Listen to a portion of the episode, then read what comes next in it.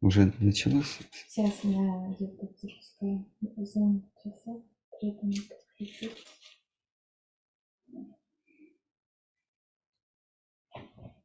Уже началось? Сейчас Керри, ну что ж ты бросаешься на людей? А что ты такой злой вид делаешь? а? защищаю. Защищает алтарь?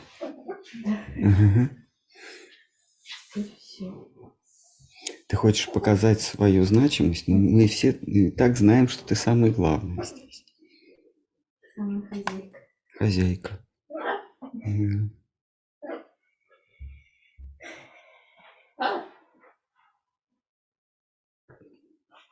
Ты хочешь показать?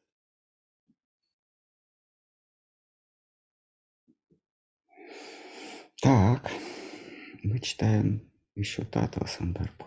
Да. Остановились. Наверное, 24 М, 23 мы прочитали. А, я сейчас выясню. Точно начали, но не знаю, закончили. Закончили мы сейчас. Закончили? абсолютно Да, точно.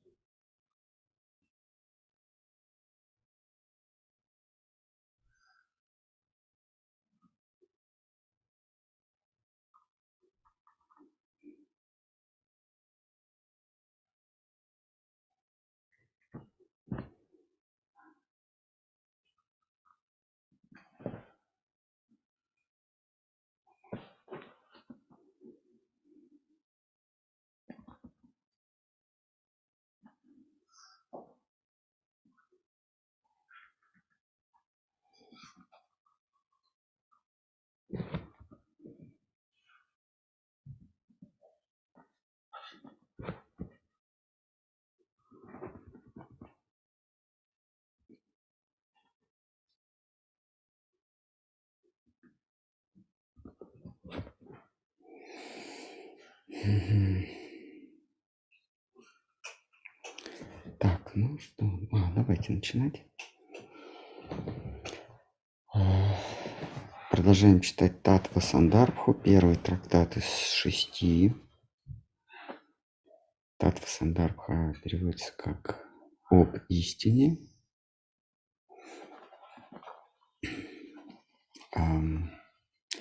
В толковании древних философов истина – это то, что не подлежит изменению, то, что не имеет начала и не имеет окончания ни во времени, ни в пространстве, ни в уме.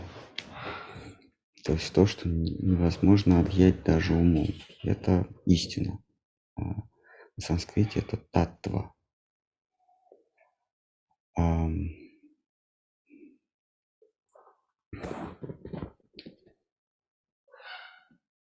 Итак, а, прочтем последний параграф предыдущего стиха и приступим к следующему, 24. Шанкарачарья, известный как воплощение Шанкара Шивы, утверждает, что философия Шримад Бхагаватам превосходит его идею слияния с бытием Всевышнего, ибо являет блаженство преданности и блаженство любовных игр, потому как Всевышний среди прочих намерений возжелал еще и сокрыть себя от глаз мира. Шанкарачарья проповедовал философию всеобщего единства, о кое я буду говорить ниже. Притом Шанкарачарья не пожелал критиковать и даже разбирать Шримад Бхагаватам, хотя она признана как первоначальное толкование Веданты. Отсылая нас Гавиндаштаки к событиям, отсылая нас в Гавиндаштаки к событиям, описанным в Бхагавате, таким как похищение Кришной, одежд у пастушек и изумление царицы Враджа от увиденной ею вселенной, он держится на почтительном расстоянии от сих событий и прибегает к цитированию Бхагаваты лишь, чтобы придать вес своим работам.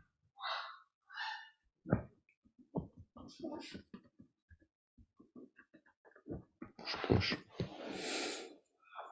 Итак, мы в прошлый раз говорили о том, что э, есть две идеи соединения с истиной. Э, это слияние с ней, э, полное поглощение бесконечно большим, бесконечного малого. И вторая идея – это не слияние сущностей, но слияние намерений или целей, или а, смысла. А, смысл на санскрите звучит как брахман. А, смысл а, всего, то есть истина, она есть брахман, потому что существование и, то есть истина это то, что существует вечно, бесконечно, не имеет начала, окончания и так далее, да, неизменно, не меняется. А, и вдруг возникает понятие брахман. Брахман это нечто сознательное, некий дух или смысл, правильнее сказать. Почему, почему а, осмысление или смысл связан с тем, что существует бесконечно. Потому что существование не может быть само по себе. Существует всегда лишь то, что находится в сознании, в осмыслении кого-то. А поэтому, когда мы говорим о бесконечности, о высшей истине, то обязательно мы присовокупляем кого-то, кто это осмысляет, кто, кто это держит в своем сознании. Ну, по аналогии, пусть это будет не бесконечное нечто, а конкретное что-то, какой-то предмет. Этот предмет может существовать только в сознании наблюдателя вещи, они не существуют, если я их не осмысливаю, если я не придаю им смысла. А, это касается ограниченных предметов. Поскольку я сам ограничен, то и в моем сознании существуют ограниченные предметы. Теперь мы эти ограниченные предметы увеличиваем до размеров бесконечности – до размеров не, неизменности. И вот по той же самой аналогии кто-то должен содержать их в своем сознании. Вот этот вот кто-то а, и есть Бог. И вот осмысление или удержание в сознании всего, философского всего, называется брахман. Брахман – это а, осмысление всего. Из этого вытекает, что есть некто, кто стоит над Брахманом. Это, вот это некто или некая сущность в разных школах по-разному называется. Высший разум, Бог. В ведической традиции это называется Бхагаван. Тот, кто удерживает все в своем сознании. Вот сам акт удерживания в сознании есть э, брахман. А, ну, стих не об этом, э, значит, о том, что есть две школы. Вот Шанкарачарья предлагает, предлагает э, идею, что э, смысл существования души или, или духа, частички сознания, в том, чтобы слиться с великим духом. А, а, в этом существование, в этом смысл существования. Есть, а, отдельное сознание, оно вынуждено циркулировать из воплощение воплощения, находясь в иллюзии.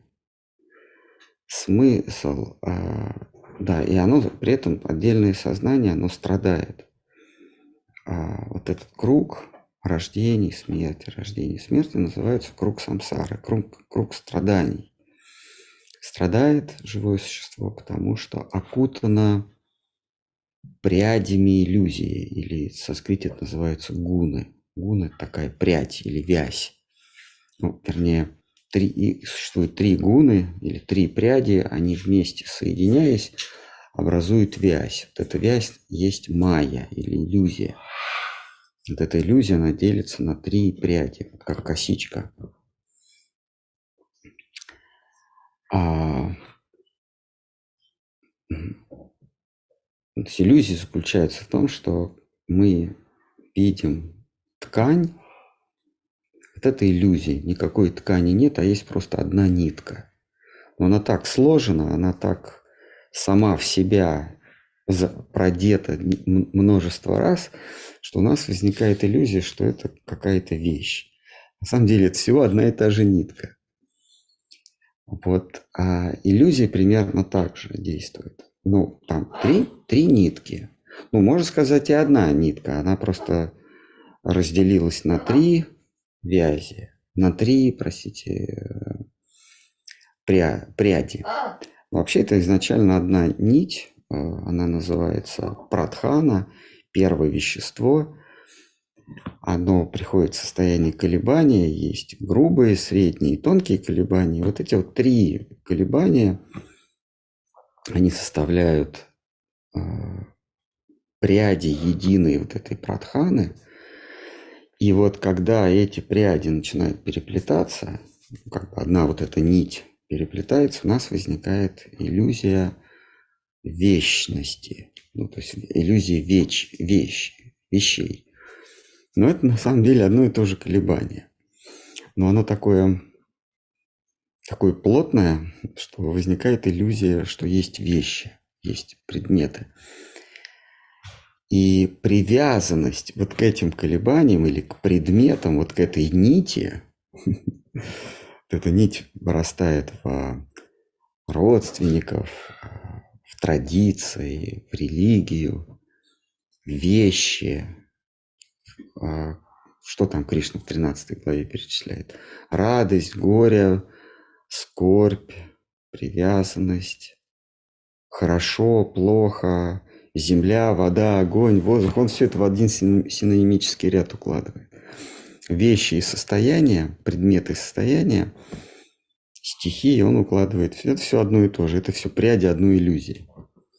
Вот когда живое существо привязывается к этому, оно вынуждено страдать, потому что Любой отрыв от этой привязанности вызывает печаль, горе. И из-за этого живое существо рождается снова, снова и снова, будучи рабом вот этой иллюзии множественности, хотя все, это всего-навсего одна прядь, всего-навсего одна нитка. Вот из этой нитки сделаны штаны, куртка, все, все, все это одна нитка, но вот возникает разнообразие в разнообразии одежды, а это всего-навсего. То есть мы одеты в нитку. Живое существо, находясь в этой иллюзии, рождается, умирает, рождается, умирает, рождается, умирает. Шанкрачари говорит, а для того, чтобы покончить со страданиями, нужно просто осознать, что а, ты принадлежишь, ты часть, неотъемлемая часть единого сознания. И если ты сольешься с ним, как капля сливается с большим водоемом, как капля сливается с огнем, с, с, с океаном, ты перестанешь страдать, потому что океан не страдает. Нюанс, тебя тоже не будет, а, но и страданий не будет. А, такова идея Шанкарачари. И из этого вытекает метод – Шанкарачари – это мудрствование, это а, осмысление бытия, осмысление призрачности бытия, а, разбор иллюзий на стихии, на вот эти пряди. И в конце концов осознавание, что ты есть не связанный с иллюзией дух, И твое место – это слияние, твое предназначение – это слиться с великим духом, тот, в ком, в чем сознании а, размещено все. Такова идея Шанкарачари. Приверженцы Шанкары могут нести какие-то свои изменения, но я вот в целом крупными мазками, что называется. А Мадхвачарья, в следующем стихе будет про него говориться, ну или вообще вайшнавская школа. Вайшнавская школа вычленяется, становится заметной а, со, со времен Мадхвачарьи. Он, Мадхвачарья, он проповедует как, как антипод Шанкарачарьи. То есть вся его проповедь была направлена на то, чтобы разбить не от, откуда ни возьмись в восьмом веке или в девятом веке идеи Шанкарачари. До этого не было идеи Шанкарачари, что все есть едино, что, что а, мы как индивидуумы – это иллюзия, как индивидуумы, а истина – это единый дух. А, и никто даже не пытался, а, не пытался говорить о том, что душа – это отдельная частица брахмана, и она может, душа, то есть как, как частичка духа, вполне себе существовать а, самостоятельно, своям пхува, самостоятельно. Никто на этом не акцентировал, потому что и так это было, это, так это было понятно, ну непонятно, а так проповедовалось испокон веков в Пуранах, в Панишадах.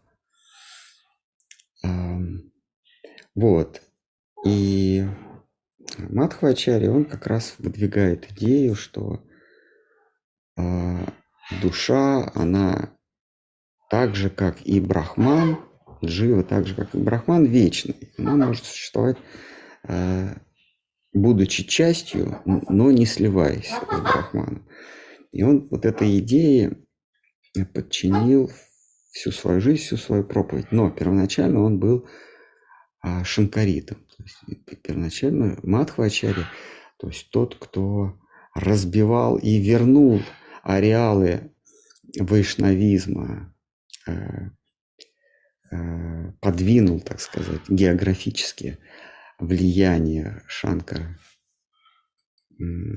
Первоначально он был последователем последователем а, Шанкарачари. То есть, когда появляется Шанкара, идеи буддизма, вообще буддийские, буддийские идеи теряют свое влияние, и Шанкарачари распространяет свое, свое влияние в Барата Варши там, где он проповедует, то есть на окраинах Барута Варши, это Япония, север Китая, а, частично где-то в Таиланде. А, буддизм а, сохраняет свою силу. Буддизм доходит и до, в Афганистане, и в северных частях, до предгорий Памира и даже, наверное, за Памиром, да, Памира и вот этих гор, где Аф Афганистан, это какие там горы? Кавказ, да, вот буддизм. Шанкарачарь начинает проповедовать и постепенно, постепенно подвигает буддизм, завоевывает территорию буддизма. На его смену приходит Мадхвачари, но его влияние а, сугубо на юге Индии и где-то в, в средних частях Индии. То есть такого широкого распространения географического Мадхвачари не получает. Итак, а, текст 24. Шри Мадхвачари принадлежит цепи ученической преемственности от Шанкара –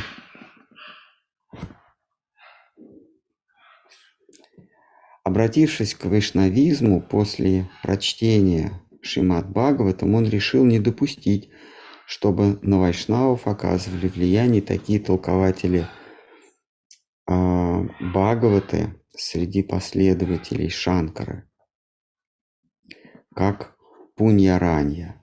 Согласно преданию, Шримадхава составил собственное толкование Бхагаваты именно для того, чтобы донести людям ее смысл.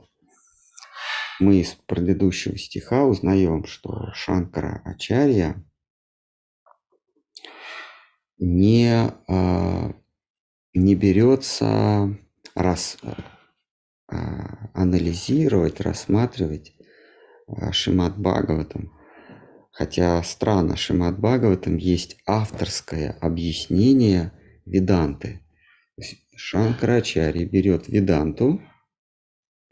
Веданта – это заключительная философия. Переводится так. Заключительная философия. А, которая, которая, как любая философия, если это полноценная философия, а, описывает картину мира целиком. А, то есть философия должна описывать происхождение всего, законы бытия,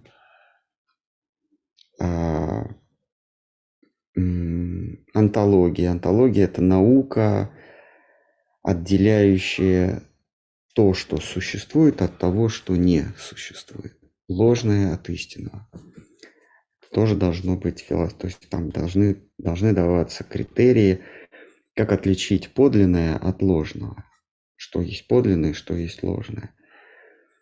И внутри подлинного какие части можно считать иллюзорными, какие подлинными. Дальше эстетик, э, этика, то есть а, ну, из, из антологии следует, что я существую. Э, с любой антологией, любой, любой философ, который обращается к предмету существования, дихотомии, то есть существование, несуществование, истина, ложь, он обязательно придет к, к выводу, что я существую.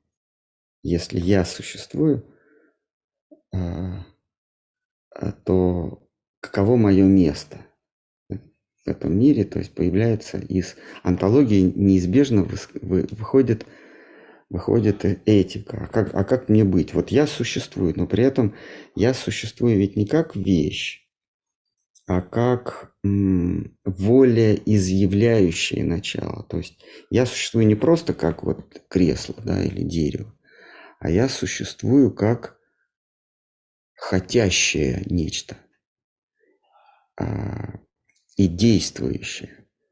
Вот из этого вытекает этика. А как мне поступать? Если я действующий, то как мне поступать?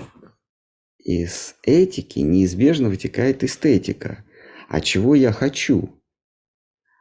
То есть любая философия, она рассматривает правильность поступков или, или этику. Но а вдруг выясняется, что правильно поступать это не всегда Э, поступать, как я хочу. И, а как же я хочу? Вот это уже из, переход из этики в эстетику.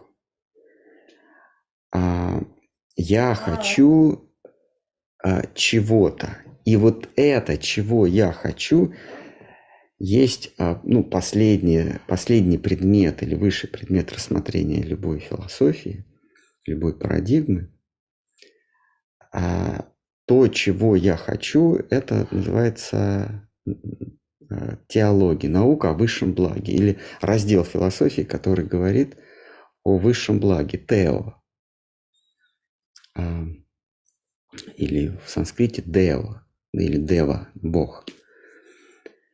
А, а, вот э, Веданта это полноценная философия, которая рассматривает все эти семь предметов. Все эти семь предметов. А, попутно там объясняется, что такое время, что есть а, пространство, что есть стихии, а, устройство а, или, так сказать, общежитие, общежитие а, разумных или сознательных существ. Вот Шимат Бхагаватам это рассматривается. И там, в частности, э, конечно, в Веданте это рассматривается.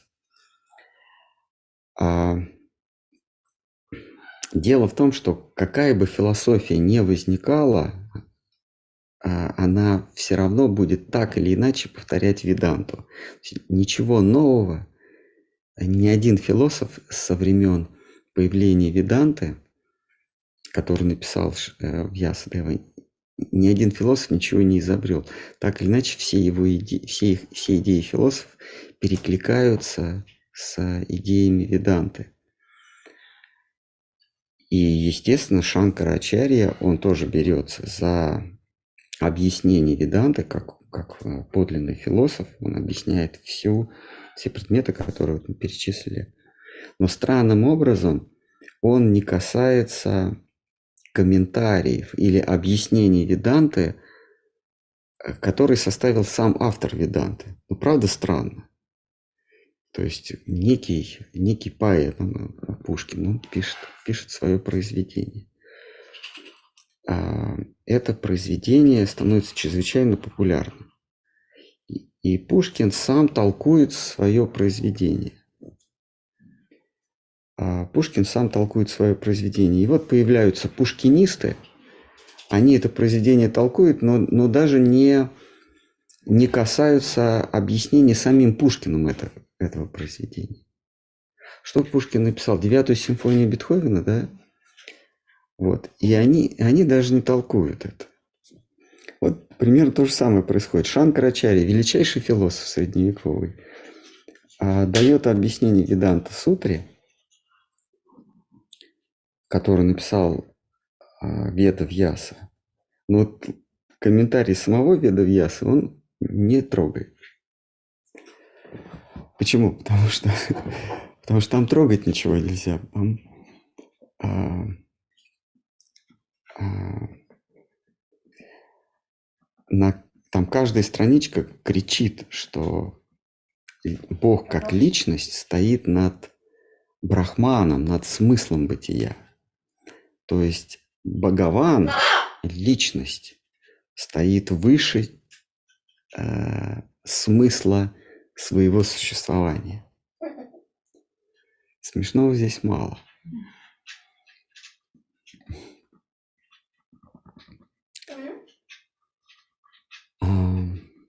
Итак,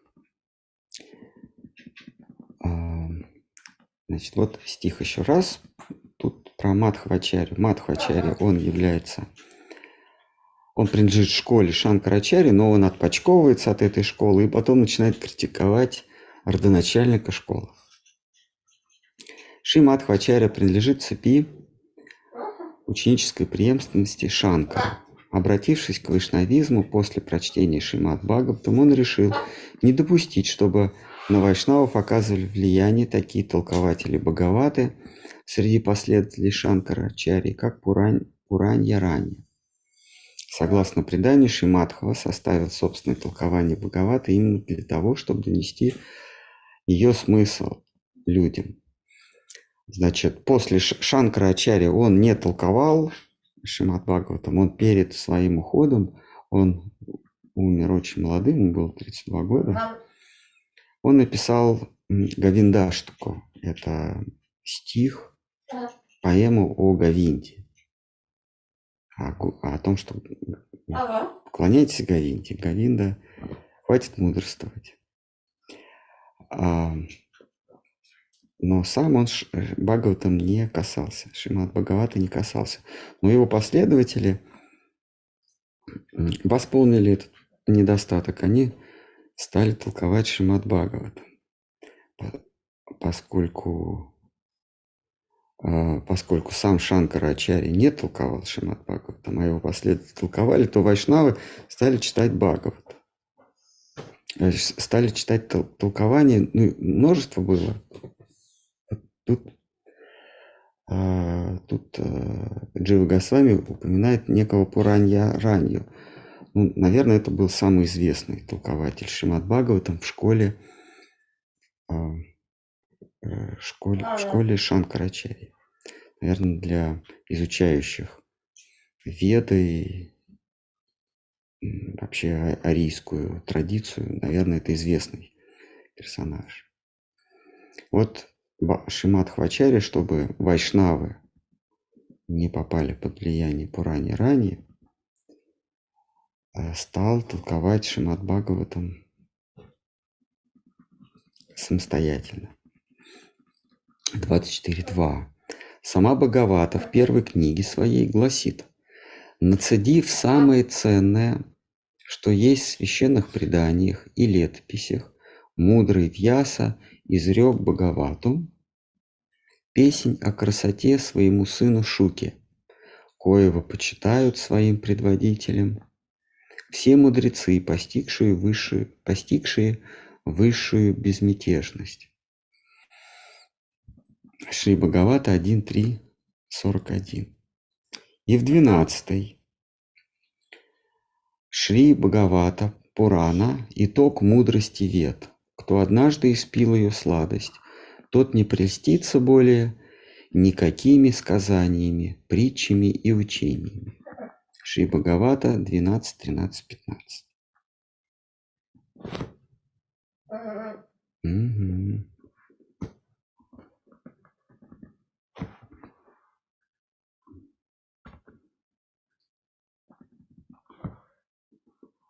Керри, между прочим, по более многих слушающих и присутствующих Шимат Бхагавати внимала в своей жизни.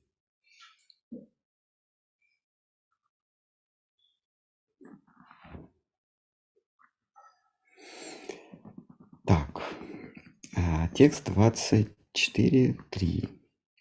А, ну, третий абзац 24 текста. И снова в первой книге звучит «О почтенный муж, мы слышали, что в уме твоем ты хранишь все предания былых времен, все летописи и учения о долге и смысле бытия. Шри Бхагавата 1.1.3. Это прям самое начало. Это когда мудрецы обращаются к сути Госвами, первому сказителю, а, четвертому сказителю, третьему сказителю Бхагаваты. А Сута Госвами а, обладал феноменальной памятью, он мог запомнить все, что однажды услышал. Знаете, да, как, как он эту, э, эту способность приобрел, когда Шри Баладева, чтобы не участвовать в битве на Курукшетре, ушел а, по святым местам в, в одном из а, мест в Северной Индии, он встретил, он увидел собрание, где некий, некий человек по имени Сута, коуч, рассказывал, давал, как, как называется, семинар, давал семинар в лесу, на поляне. И э, увидев Баладеву, все присутствующие стали и поклонились его в приветствии. А один, тот, вот этот коуч, не поклонился. Ну, потому что так принято, что тот, кто на сцене, он не кланяется э, вновь зашедшему в зал, да? А Баладева был, это брат Кришны, Баладева был известен своим вспыльчивым нравом, и он взял, э, отрубил голову коучу. Прям подошел к сцене и раз и убил на глазах, на глазах окружающих. Ну, в зале шум, гам, что ж ты, что ж ты наделал? Он же не должен был кланяться. Ты просто не обратил внимания, что он сидел на возвышении, как учитель. Учитель не должен... В данный момент он был нашим учителем. Учитель в собрании не должен кланяться. Э, Баладева сразу опомнился. и говорит, давайте я его обратно к жизни верну. Они, они говорят, нет, что сделано, то сделано. Нужно исправить это преступление, этот проступок. А, но при этом, что сделано, то сделано. А, и они говорят, э, они сказали, если ты сможешь не возродив его к жизни, сделать так, что э, он не умер, мы тебе расскажем способ, как э, избавиться от греха, от совершенного тобой греха. Вот, он подумал, подумал и э, наделил э, памятью его сына, сына этого суда. Вот. И вот этот суда как раз и читает Шимат Бхагават. Наделил феноменальной памяти. И он так сказал, что а, мужчина продолжается в своем сыне. Что, что с некоторой натяжкой можно сказать, что я, я его вернул к жизни, потому что он продолжился в его сыне.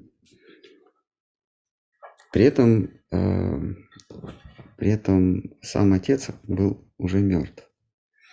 И мудрецы ему сказали, хорошо, ты выкрутился, мы тебе перечислим 108 священных мест, где нужно поклониться и омыть себя, и тогда этот грех убийства э, ты искупишь. И вот он продолжил свое путешествие и вернулся в семью в два руку, когда уже битва была закончена. Вот такие, такие игры Всевышнего. Все на самом деле было замыслено, подстроено.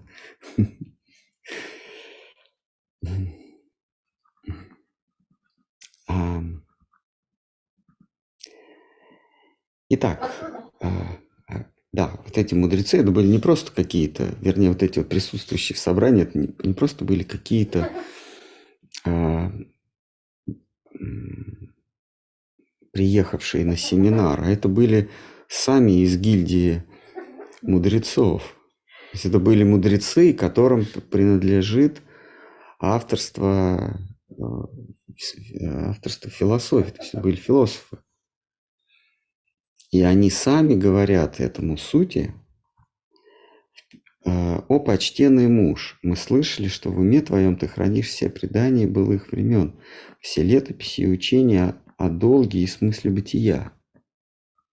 То есть все учения о Дхарме и учения о сат, э, сатве, ну, о смысле, о брахмане. И далее. «Юношу сего я почитаю учителем, это уже из второй э, книги, где значит, вот после этого, вот, после этой просьбы, так, сейчас точку здесь поставим, после этой просьбы они, они, собственно, ему говорят, а ты знаешь все писания, все предания, а не мог ли, не мог бы ты нам самую суть изложить? И Сутага с вами говорит, я вам сейчас расскажу самую суть, но а, я, я услышал, мой рассказ я услышал от одного юноши.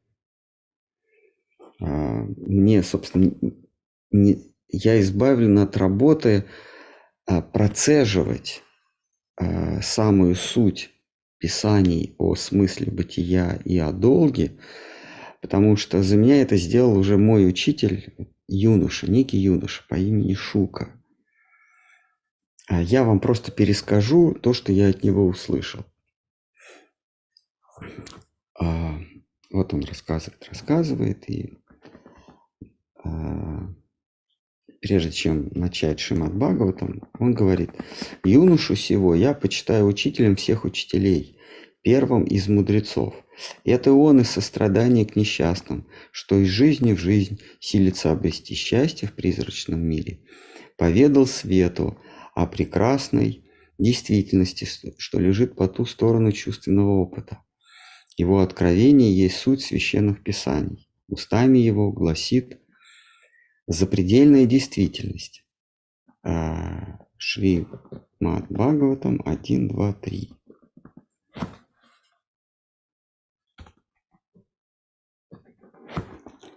Дальше Джива Госвами говорит, из всего следует, что Шимат Бхагаватам превосходит все прочие учения и толкования о них. Все, на этом текст 24 закончился.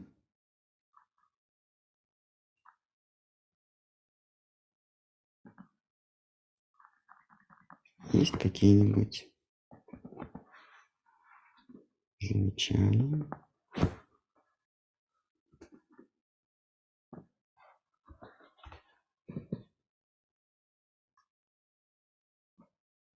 Как в подлинном может быть что-то иллюзорное? Тогда бы это не было подлинным. В нашем взгляде на подлинное может быть иллюзорное. Вот я приводил пример с Майей, с иллюзией. А, по сути дела, вот вещь, которую мы носим, это одна и та же нить.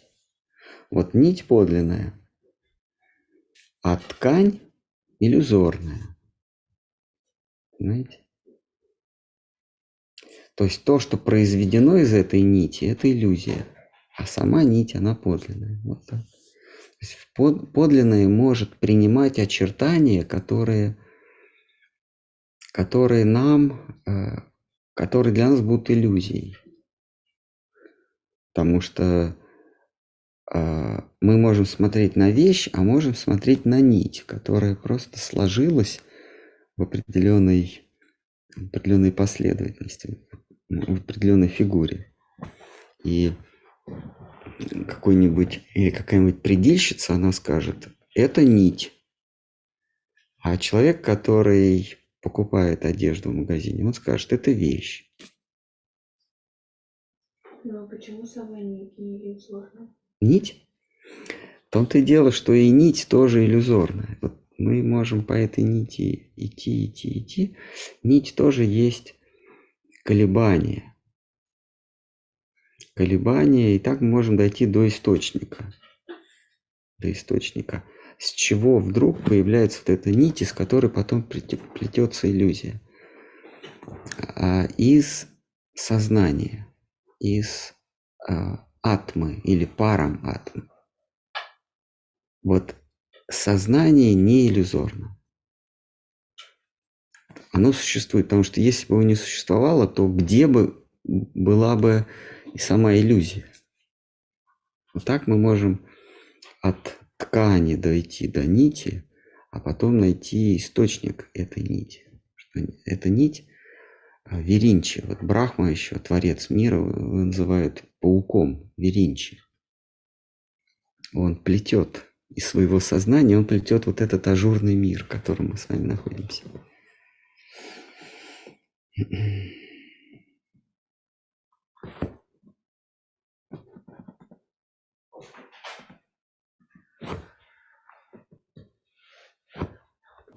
Махарадж, Дандават. Давай. Вы в какой-то лекции а, тоже вот упоминали про нить, но вы тогда говорили, что это а, нить это как бы баларама, из которого вот сама а, как бы Радхарани плетет э, реальность некую обманчивую для Кришны и для нас в том числе. А вот как это тоже перекликается ли это как-то с вот тем, что это брахма своего сознания создает? А ну да, и сам, сам источник это Баларама. А Баларама, он корнями уходит в Шимати Артхарани. А из, из Баларамы, что такое Баларама, если философски говорить, это воля, воля высшего существа.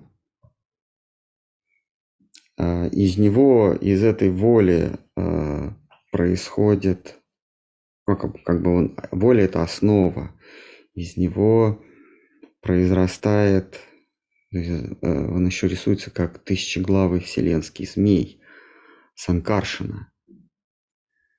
А, из Вишну, что лежит на Балараме, на, сан, на этом вселенском змее, вырастает Брахма, который потом творит.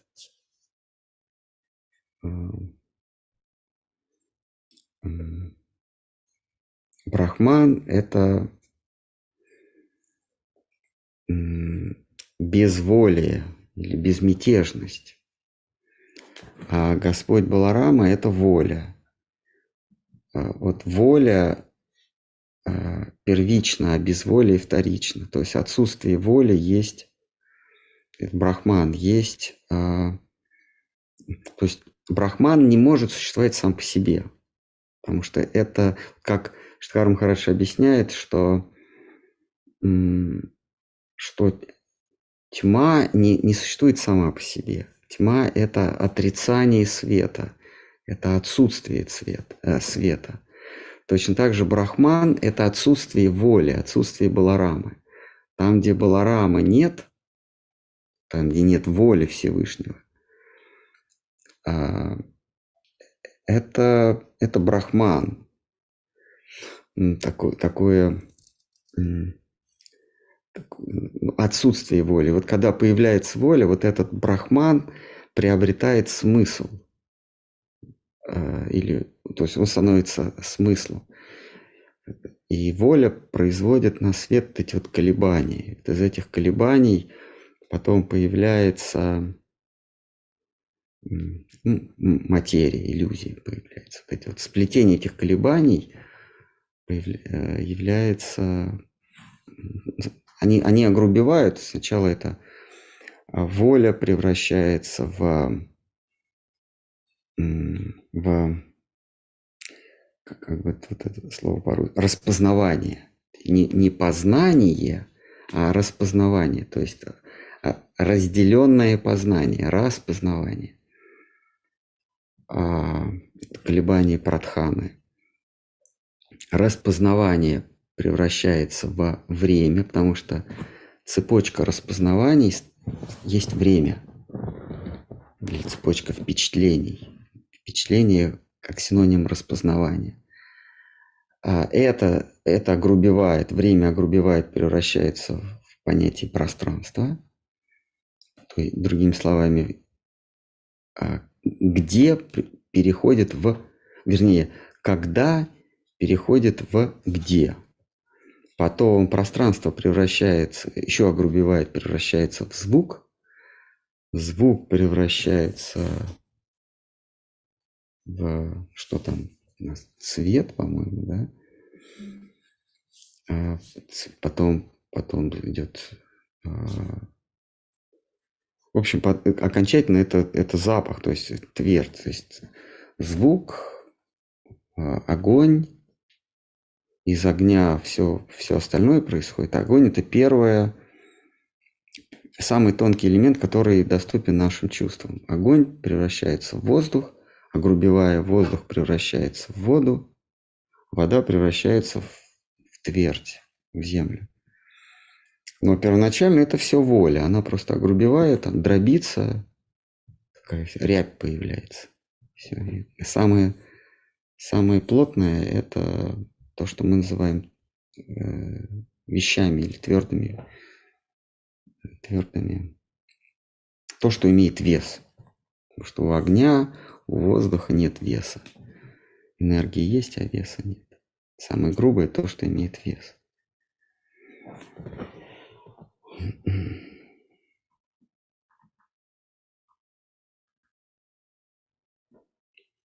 Так, давайте 25 прочтем. Он из двух частей состоит. Одна очень большая, другая очень маленькая. А он следует из 24-го.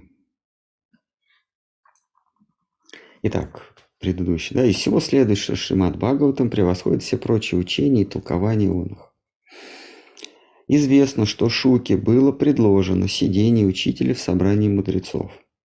Описано это событие так. Случилось так, что в то же время там же, на берегу Божественной реки, сошлись в многочисленном собрании. Многочисленное. Сошлись многочисленные собрания, великие старцы и пророки, мудрецы, царственные подвижники, волхвы и вселенские патриархи, кое одним своим присутствием способны преобразить всякое место на земле в святилище Божие. Были среди них и Атрис Васиштую, и Чьявана ш, с Шарадваном, и Ариштанеми, Пригу, Ангира, Парашара, Вишвамитра, Парашурама, Утахья, Индра-Прамада, Итхмаваху, Мехатитхи, Девала, Аришташена, Пхарадваджа, Гутама, Пипалапада, Майтрея, Аурва, Каваша, Кумбхайони, Двайпаяна Вьяса и вечный скиталик и певец истины народа. Вот, вот эти самые первые Атри, Васиштха. Это родоначальники философии. Васиштха, он э, э, йогу описал, да, Чьявана. Это вот мудрец, который, о котором мы читали, мы сейчас девятую читаем, э, который жил в муравейнике. И, ну так вот, жил внутри муравейника. И он э, обладал великой способностью, мог обездвижить кого-то, сжечь кого-то. И одна из принцесс увидела в муравейнике два уголька, два огонька, она проткнула их э, иголочкой. И оказалось, что это мудрец э, Чавана.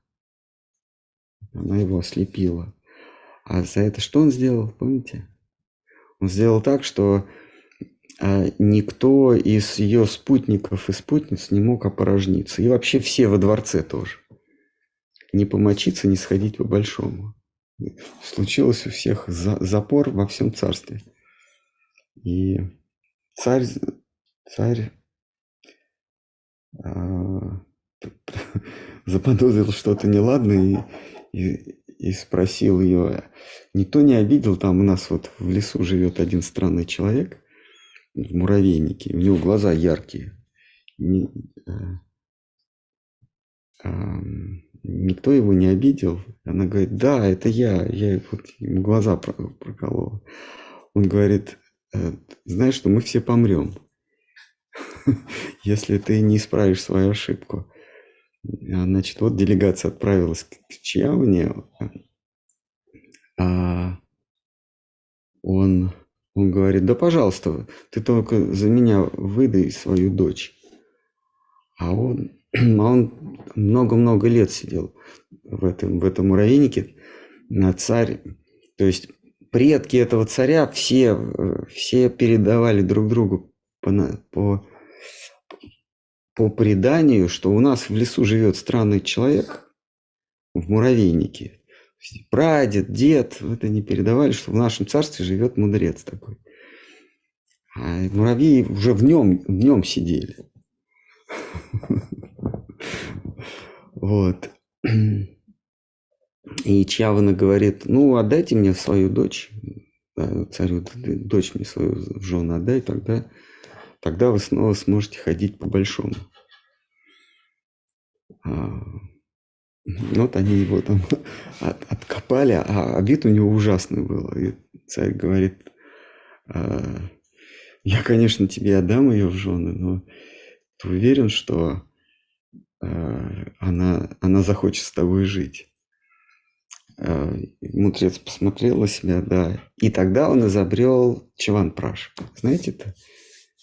Э, зелье индийское. Оно в Индии везде продается. Слышали название? Слышали, а что? Это вот зелье чаваны, мудреца чаваны. Это, это, это здесь, вот в этой стране, называют биологически активная добавка, БАТ. А, а вообще это чаван-праш. Это, э, Там много ингредиентов, но главное это крыжовник. Это, в общем, это варенье из крыжовника. Крыжовниковое варенье, которое обладает омолодительной силой. Я не, не, не рекламирую, все сразу бросились за этим чаван-прашу. А, там 49 элементов разных. Какой эффект? Ну вот, а, да, чава, чава, ну, он, значит, видимо, там ничего не было, кроме крыжовника. Он зелье это сварил, съел и стал прекрасным юношей. Чаван праш. Праш – это от слова прана, это а, омолодительная, омолаживающая сила. Вот ее изобрел Чаван, Чавана. А, я не знаю, какой рецепт здесь, но вот есть такой коммерческий чаванпраш, кто-то его продает, какая-то фирма известная. Раньше я знал. В Индии во многих, во многих э, деревнях они сами делают. У них чаванпраш в виде таких шариков. Он острый, но он да, такой вкусный, да. А, а, а, значит, главный ингредиент это ам, амал, амалаки. А амалаки из санскрита как что-то чистое, не оскверненное. А это такой, такой большой плод. Э, ну, у нас в наших широтах это маленький, маленький крыжовник, а у них вот такой здоровый. Они называют амалаки. Вот они из него делают. Вот. А Шарадван, Ариштанеми, Бригу, Ангира, Парашара. А Парашара – это отец Вьяса Девы. В общем, все присутствовали. А, но сейчас наш век, конечно, может быть, этот Чаванпраш, он не такой омолаживающий. Сейчас есть, есть более, более действенные, более действенные как методы, да, или это фисм, да, это вот аналог древнего Чаванпраша. Он, он стал, он стал эм, ну, такой приобрел динамику.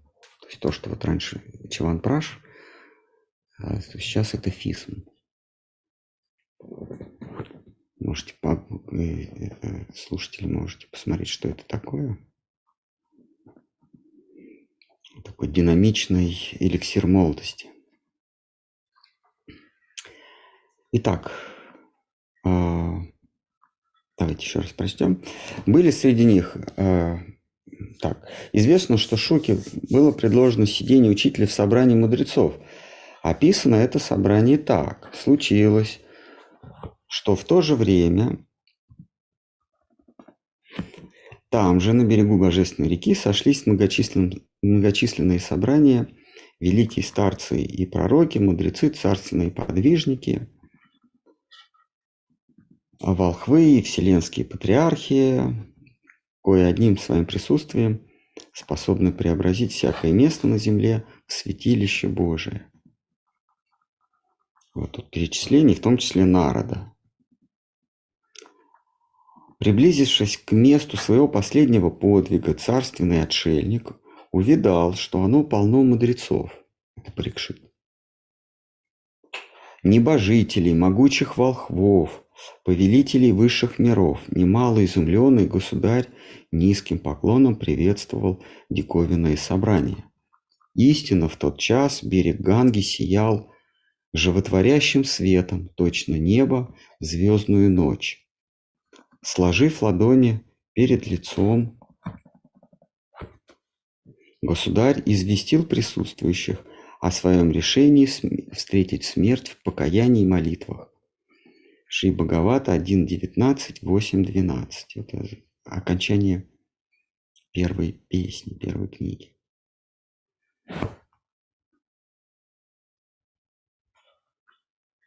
Царь молвил, сейчас, когда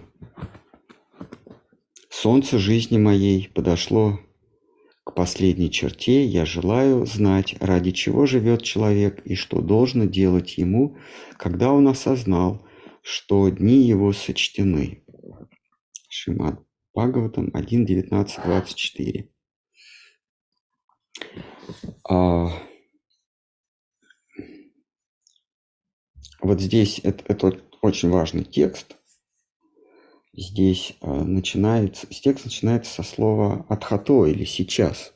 Здесь вот «сейчас», когда э, солнце жизни моей подошло к последней черте, я знаю, я желаю знать, ради чего живет человек. А, вопрос о том, в чем смысл жизни, а, разный, когда мы задаем себе его, а, зная о том, что у нас перспективы жизненные, и зная о том, что у нас жизненных перспектив больше нет. То есть какой-нибудь 20-летний юноша, задавая вопрос, в чем смысл жизни, и старец на смертном одре, задавая вопрос, в чем смысл жизни, задают два разных вопроса. Хотя слова те же самые. Один с перспективой «мне еще предстоит сколько-то там, 50, неважно там, сколько-то лет, а, другой, зная, что ему, ему даже мига, наверное, не останется. Ну, несколько часов, может быть, минут. Они задают разные вопросы. Вот Парикшит задает вопрос с точки зрения человека, а, перспективы которого в жизни рухнули, их больше нет.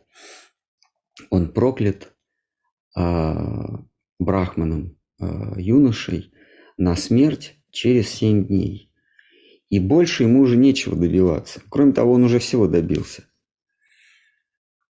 А, он молод, красив, сказочно богат и обладает сказочной властью.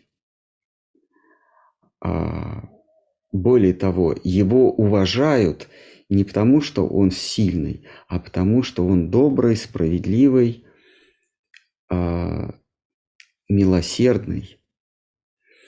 То есть он стяжал все, что, о, чем может быть, о, о чем только может мечтать Дэвид Бекхэм. И вот он спрашивает, а смысл-то жизни в чем? У меня все есть.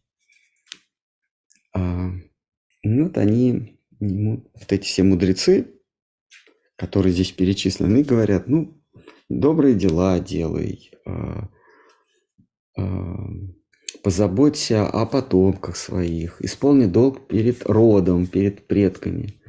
Он говорит, ну да, ну а смысл-то какой в этом? Если те, о ком я забочусь в будущем, они произведут на свет тех, кто меня уже помнить не будет. Ну или будет помнить просто как имя. Вот мы знаем, кто такой Парикшит. Ну просто имя какое-то, да? Вот он, он недоволен ответами. Эм, тех, кто собрался. А, там, между прочим, среди всех даже Чавана, который эликсир молодости изобрел. И тут появляется вот этот юродивый 16-летний юноша, и они все как один встают и кланяются ему. Они говорят царю, что вот а, мы сочтем за благо, если он нам расскажет о смысле жизни, не говоря уже о тебе. Вот с этого начинается вещание Шимат Бхагавата.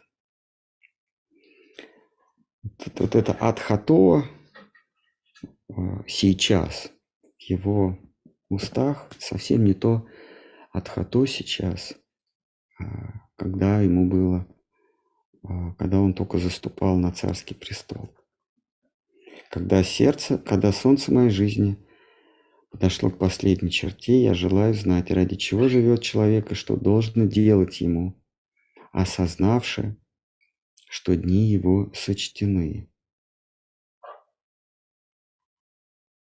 Шимат Бхагаватам 1, 19, 24. И последняя часть, э, вторая часть 25 стиха. Тогда мудрецы поднялись со своих мест почтить его. И такой неземной, такой покойный душевный свет исходил от того юноши, что в окружении обитателей небес он казался полной луною на, не, на звездном небосклоне.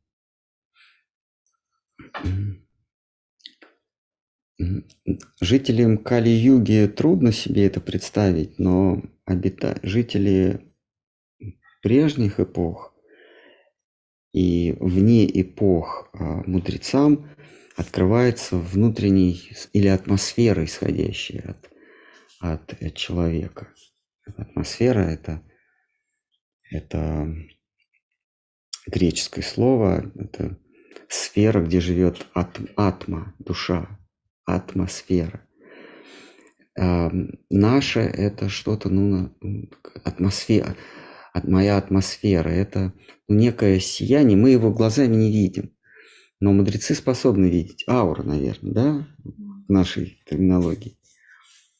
А, ну, некое сияние, некое душевное сияние. Потом оно преобразуется в тело, да, там какие-то флюиды, не знаю, что там, грубое тело. Но вообще у души много оболочек. Вот одна из оболочек называется атмосфера. Это сияние непосредственно близкое к душе. Это уже не сама душа, но, но некое ее очертание. И они вот эту атмосферу видели, вот это сияние. То есть от них исходило, от всех них исходило сияние, как от звезд. Но когда появился Шука, оказалось, что он луна среди них. И они просто зачарованные. Их свет, их атмосфера поблекла в... Их атмосфера поблекла в сиянии вот этой луны, в сиянии вот этой, вот этой огромной, огромного светила луны. И они встали все как один с места, поклонились, поклонились ему. Тогда мудрецы поднялись со своих мест почтить его. И такой неземной, такой покойный душевный свет исходил от того юноши, что в окружении обитателей небес, звезд, он казался полной луною на звездном небосклоне. Все, на этом закончился. Текст 25.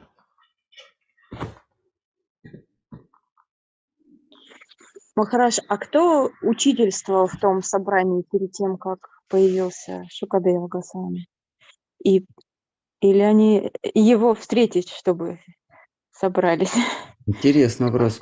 Эм, кто учи... То есть они сидели без учителя, да? Да, мы много слышим об этом собрании, но и, и а, а начинается о нем повествоваться только когда они Шукадеву увидели. Интересно, собственно, ну, ну, ну, можно восстановить хронологию. Значит, они уже сидели. Появляется проклятый царь. И он им задает вопрос. В чем смысл жизни? Они начинают там, вначале перечисляется, э, кто говорил, э, кто вызвался ему отвечать. Может быть, там и не было, может быть, они еще не выбрали. Обычно мудрецы выбирают себе предводителя. Может быть, а, он появился в тот момент, когда они только голосовали. Ну, по логике вещей там должен быть был либо Господь Шива, он присутствовал, либо Вьяса, либо Народа, кто-то из них.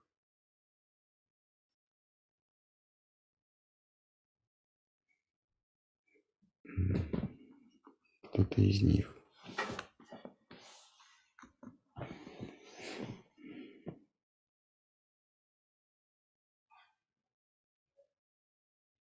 Потому что ну, вообще Шимат Бхагаватам а, был, было это Шива перечисля, э, э, Шимат Бхагаватам излагал, это Нарада излагал и Вьяса. Почему? Значит, Нарада, он учитель Вьясы. Значит, Вьяса мог и не, не сидеть на возвышении, потому что присутствие учителя. Ну, значит, вот остается у нас либо Господь Шива, либо, либо Нарада, кто-то вот из них, из двух.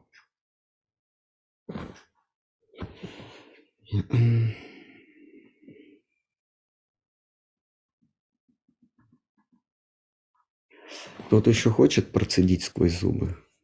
В переносном смысле. Не надо здесь устраивать конкурс на процеживание сквозь зубы.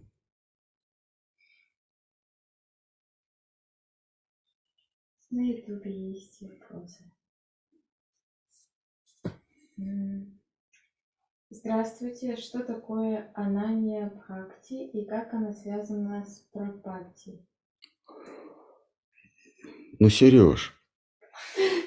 Это Дима. Это Дима, ваш слушатель.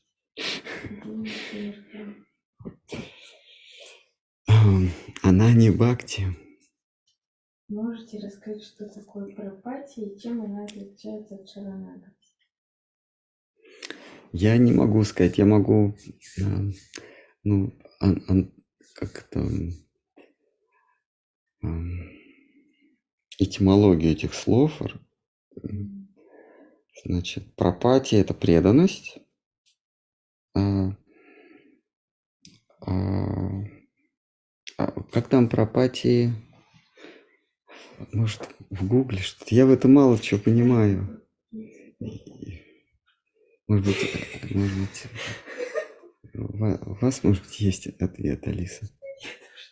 А вот у той круглой Алисы. Может. А, да, может. А, они, а она же, а она не... А, у нее спросить про... Ну, потом спроси. У меня, у меня появилась Алиса, такая круглая коробочка. Она отвечает если не грубить, она отвечает на много-много вопросов. Так, ну давайте. Нет, ну, пропати – это преданность. А, а что там, пропати бхакти, да? Она не бхакти. Она не бхакти. Она не бхакти – это что-то вроде чистая преданность. Ну да, она не, она не бхакти дрик. Да, это есть такое понятие. А,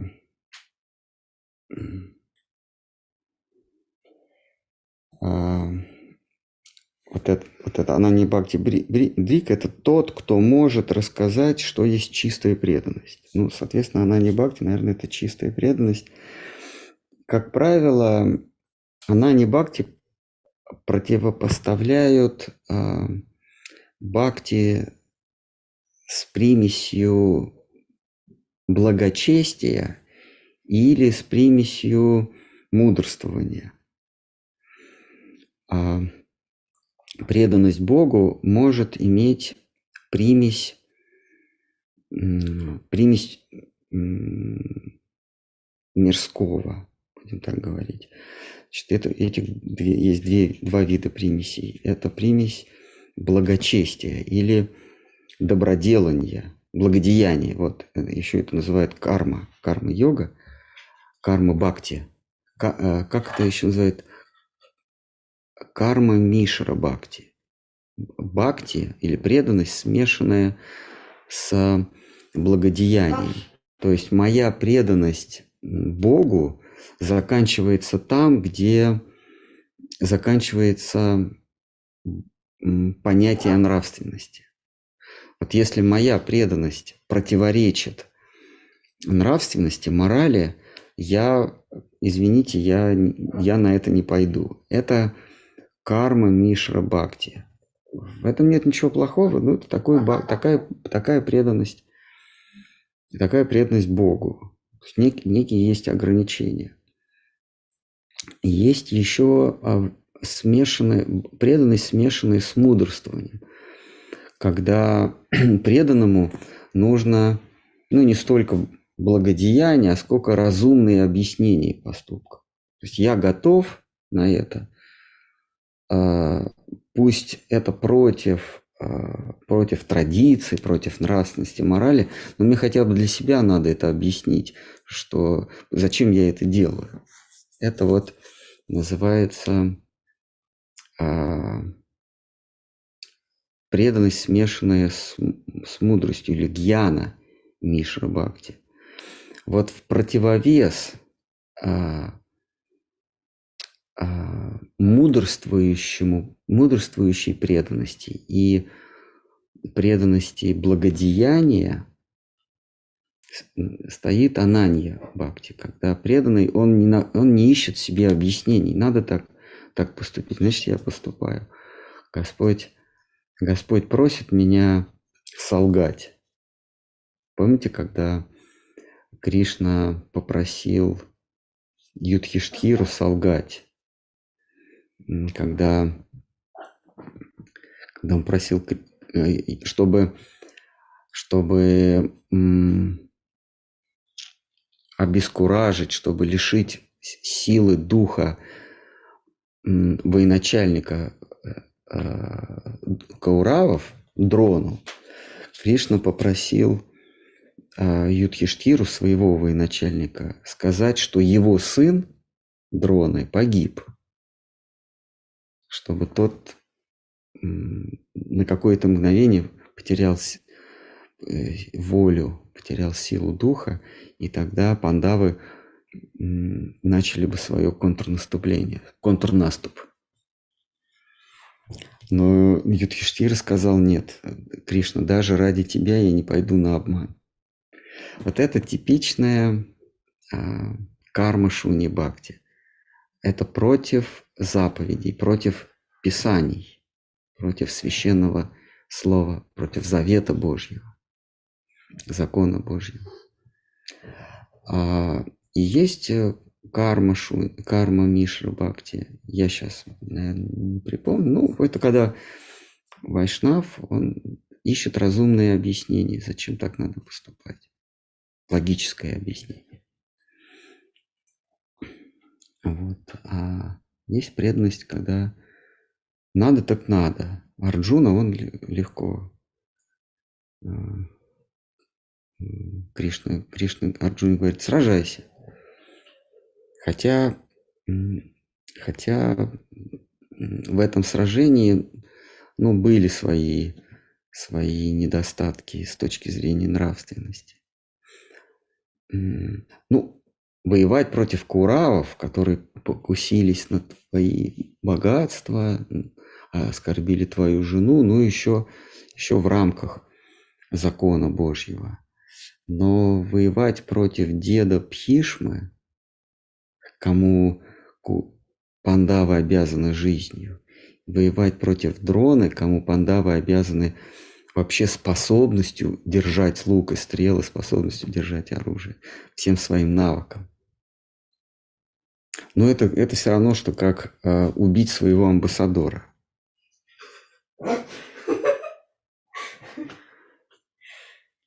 Ну ладно, не убить, а разорвать ему сухожилие. Он тебя научил э, искусству, искусству фисм, а ты ему сухожилие порвал. Вот если Кришна тебя об этом попросит, ты должен на это пойти. Это есть чистая преданность.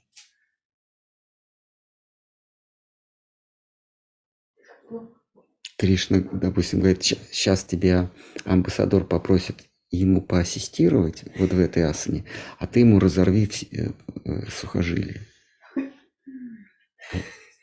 Порви ему внутреннюю часть бедра. Вот это есть чистая преданность. Не каждый на это согласится. И вторая часть вопроса.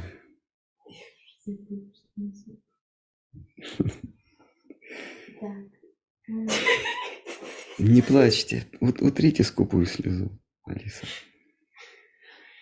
Можете раскрыть, что такое пропати чем она отличается от шаранагати? Шаранагати, я про пати не знаю, что такое, я первый раз слышу это. Ну, что такое пропати, это отдание себя. Шаранагати – это полное отдание себя.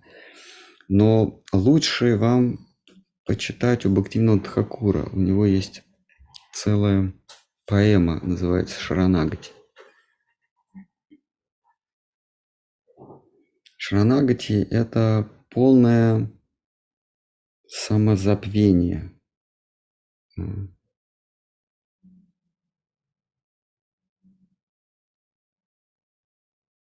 Не могу ответить.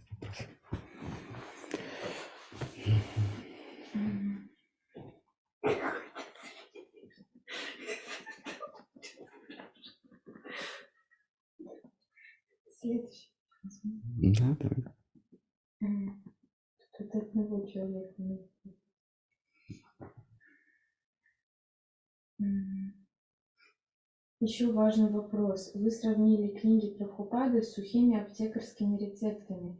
Также Кришна Кумар сказал, что книги Прабхупады отравлены ядом, так как там переводится Бхагаван и личность. Теперь мне не хочется читать книги Шилы Прабхупады. И ваш вопрос? Следует ли их читать? Или можно читать только книги Шейхвара А, значит, первая такая ремарка в сторону а, Прабхупада в, в традиции, в традиции вайшнавизма это Шила Сарасвати Такур. Штхар Махарадж, он всегда, когда ему говорили, Прабхупада сказал, он такой, простите, какой Прабхупада? Что для него Прабхупада это Шила Бхактисиданта Сарасвати Такур. Ну, неважно, есть э, Бхактивиданта с вами Прабхупада. Я думаю, что вы его имеете в виду. А, Кришна Кумар, я не знаю, это Кришна Кумар, который воз- возглавлял э, Искон э, в конце 80-х до 2000-х. Если он, то, насколько я знаю, он оставил сознание Кришны, и он, по-моему, перешел в другую какую-то конфессию. Ну, я не знаю, он, он, он умер, да, он... Э, Я просто с Исконом не имел дела много-много лет уже. Наверное, больше, чем живу. А, Я свое оценочное э, видение э, и- и- излагаю. Для меня язык Бхактивиданты с вами неприемлем. А, У него очень формальный язык, а, а- английский язык. Это язык XIX века.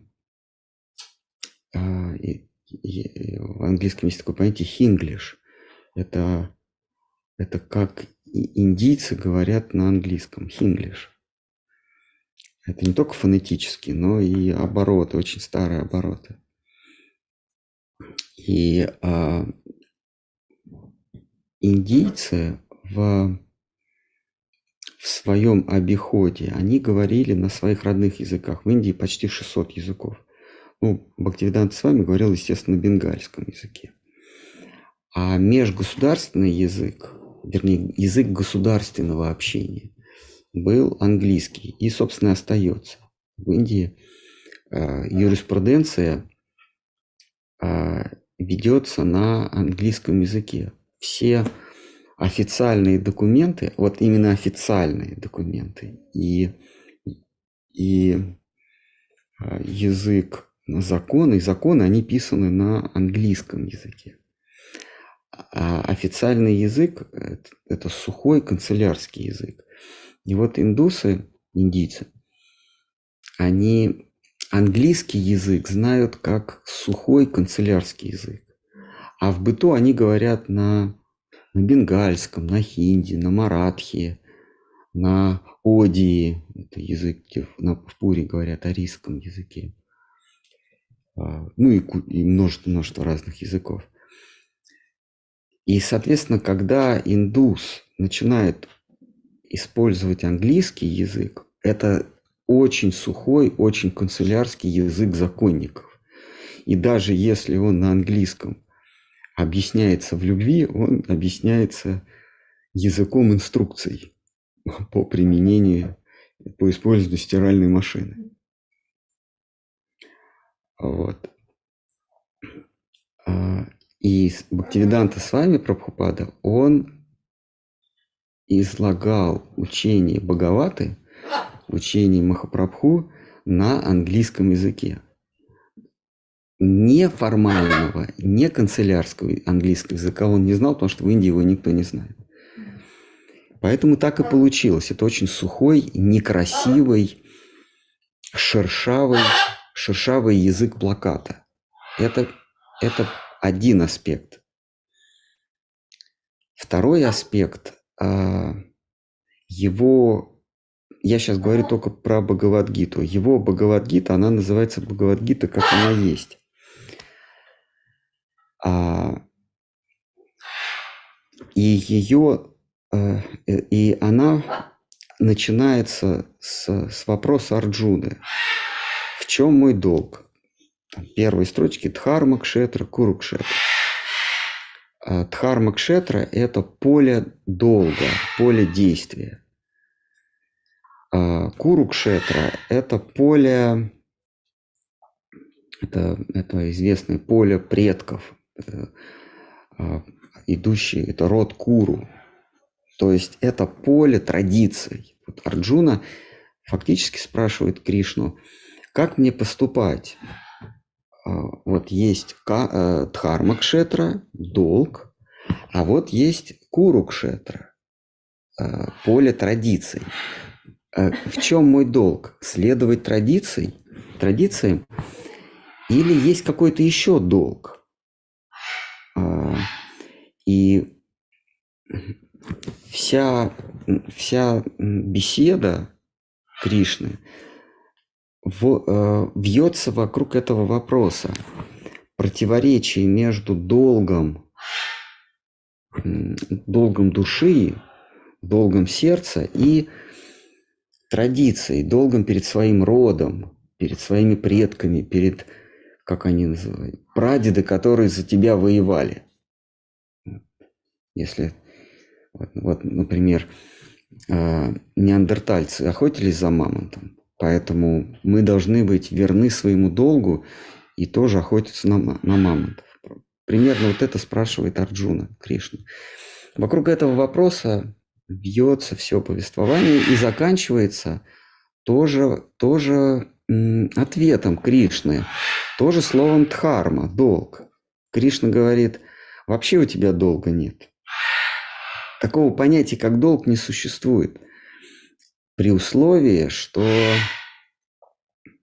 ты пред, предался мне, если ты отдался мне полностью, а, Сарват Харман Паритьяджа, откажись от, не просто от какого-то долга, а от понятия долг.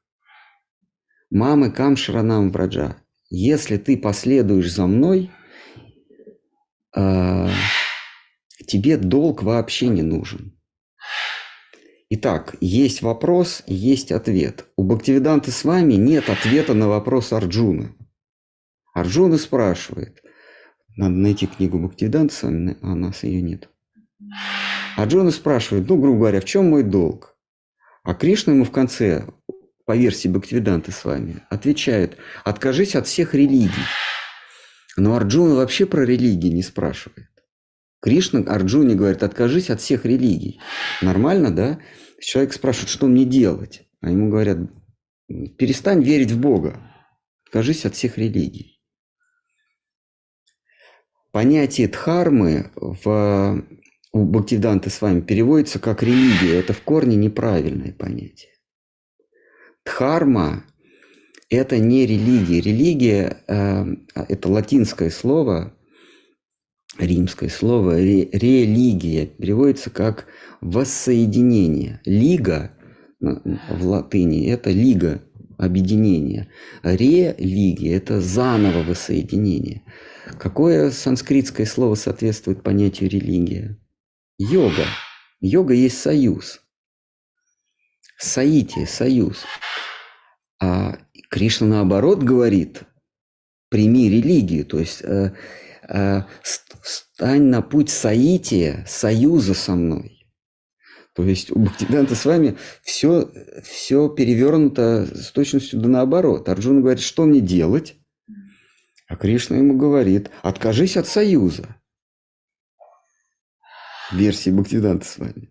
Но если дотошный след, конечно, имелось в виду, в виду другое Бхактивиданта с вами. Но если, если если уж она называется «как она есть», ну тогда ну, должны быть э, выполнены какие-то формальные условия.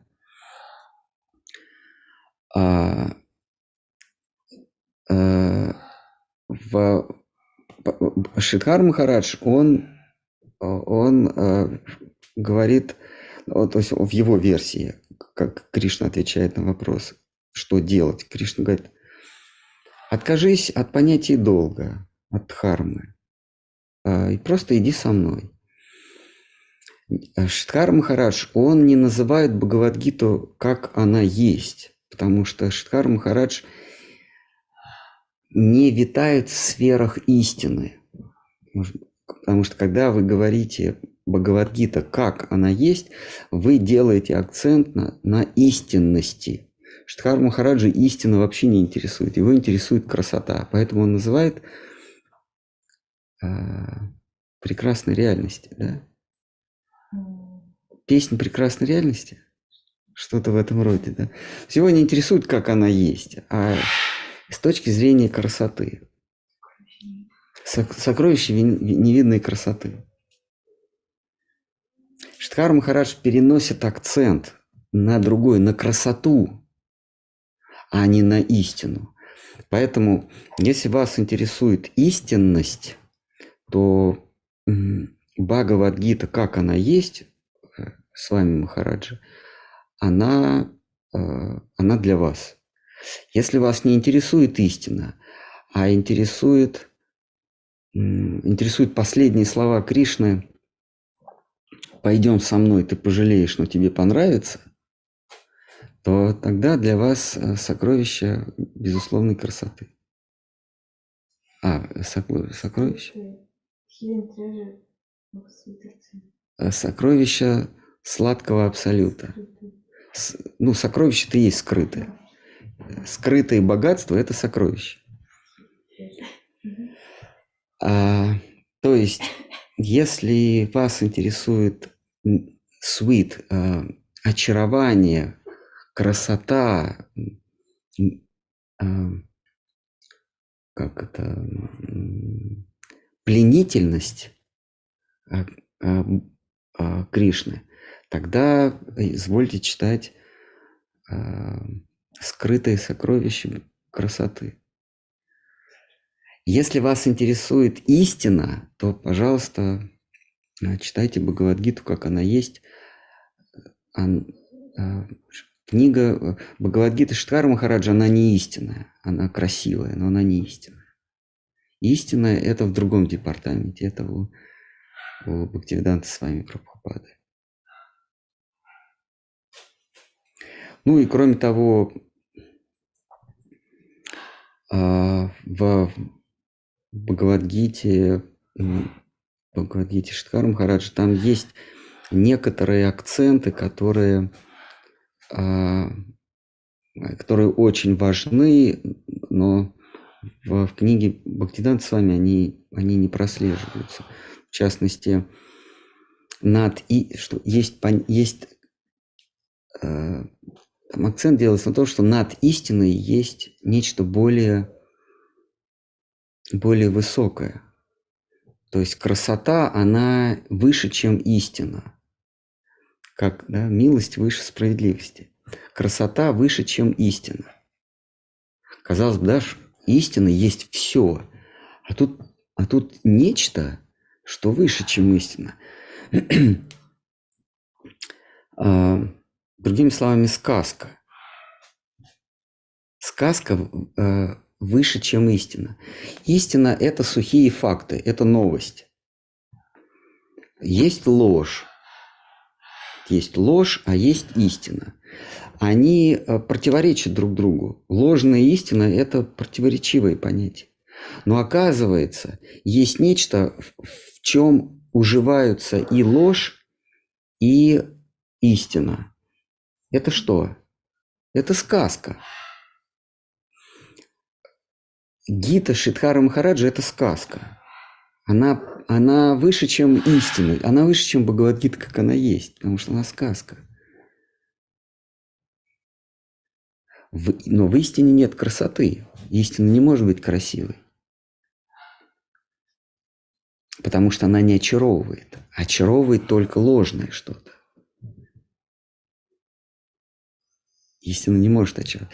Истина вызывает какие, какие э, порывы душевные. Это уважение, преклонение, страх иногда, э, подобострастие, благоговение. А красота вызывает только любовь.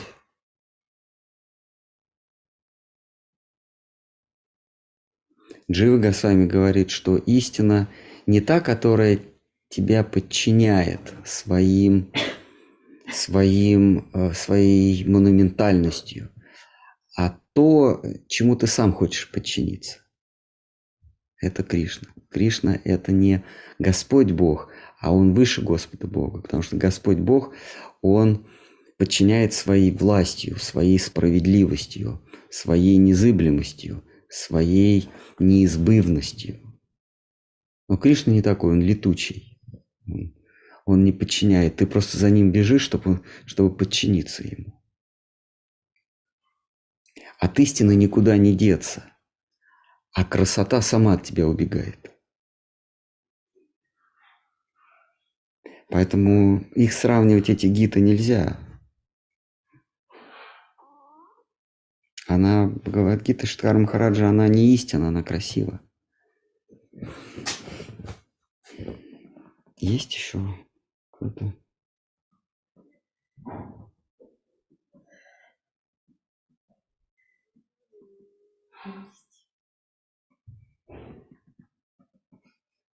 Спрашивают еще сказать о книге Ши Читани Бхагавада Бхагавата Адикана. Не знаю. А, Адиканда.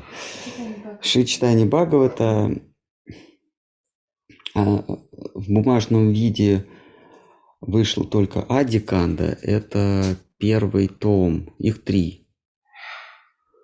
А в бумажном виде только первая. Уже лет 20 она просуществовала. Ну, около 20. Никак второй и третий не выйдут. Но, но обещают выйти. Ади-кханда это первый том. А, это книга Вриндавана Даса Тхакура. Ее, это Вриндаван Дас Тхакур, это сын, э, сын э, Нарайни. Нарайни, которая была, который в, в детстве э, была рядом с Махапрабху, когда у, у Шиваса Пандита проводились киртаны.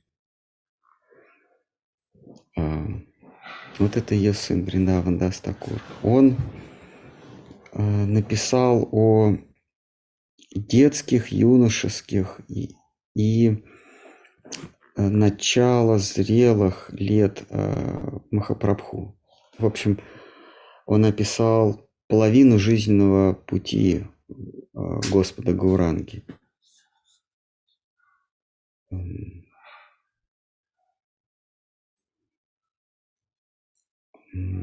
Фриндаван Дастакур описывал Махапрабху как ну, с точки зрения э, с, дружеск, с, точки зрения дружеских отношений. Есть другая книга о Господе читании, которую вайшнавы признают авторитетной, это э, читание Чаритамрита. Там автор ее, он описывает игры Господа Гауранги с точки зрения любовных отношений.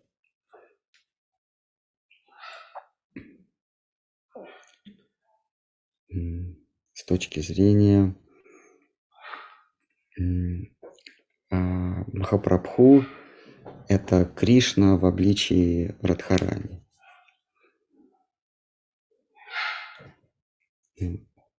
Больше, что я могу сказать?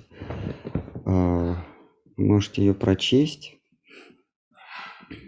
если найдете в бумажном виде, приобретите. Если нет, она выложена в интернете, ее можно скачать и почитать на электронной книге. и вот этот Е-ридер. Что у нас? Нет больше вопросов, можно заканчивать. Ваша любимая книга Шитхая Махараджа. М. Так, про Фисм он ничего не писал. Субъективная эволюция сознания.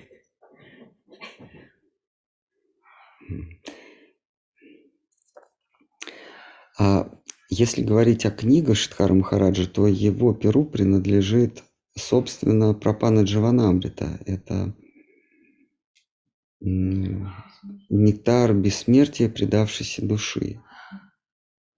Все остальное это не его книги, а книги, составленные по беседам с Шидхарой Махараджем.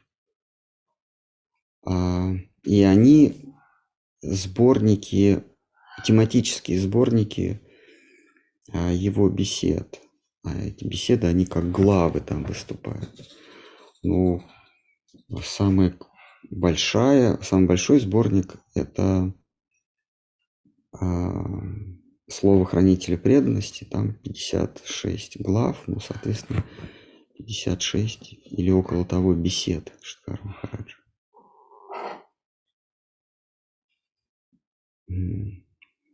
Дальше тематические книги, это тематические сборники, это поиск заблудившегося слуги, поиск Шри Кришны прекрасной реальности. А, Как? Шигуру. Милость, безусловно.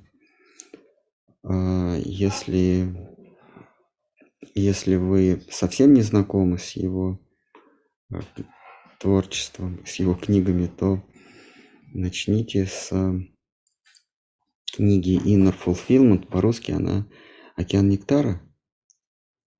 Абсолютная гармония. А э, а в- По-русски эта книга вышла под названием «Абсолютная гармония».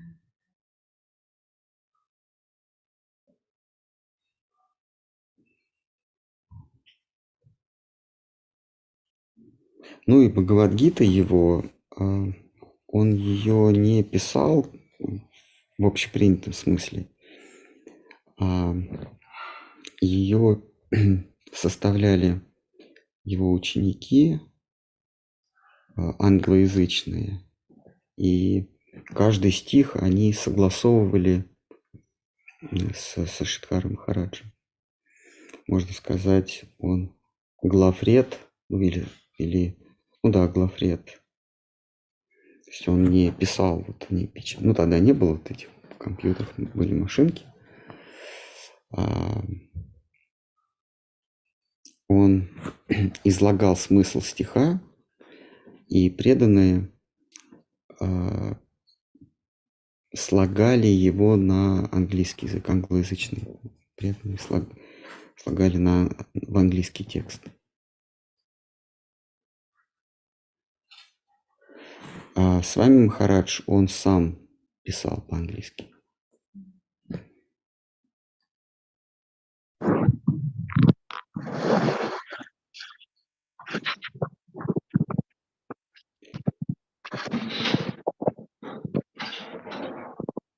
Р- э, Я понял, Рамабакта, но я сейчас на этот вопрос, наверное, не отвечу. Так, сходу.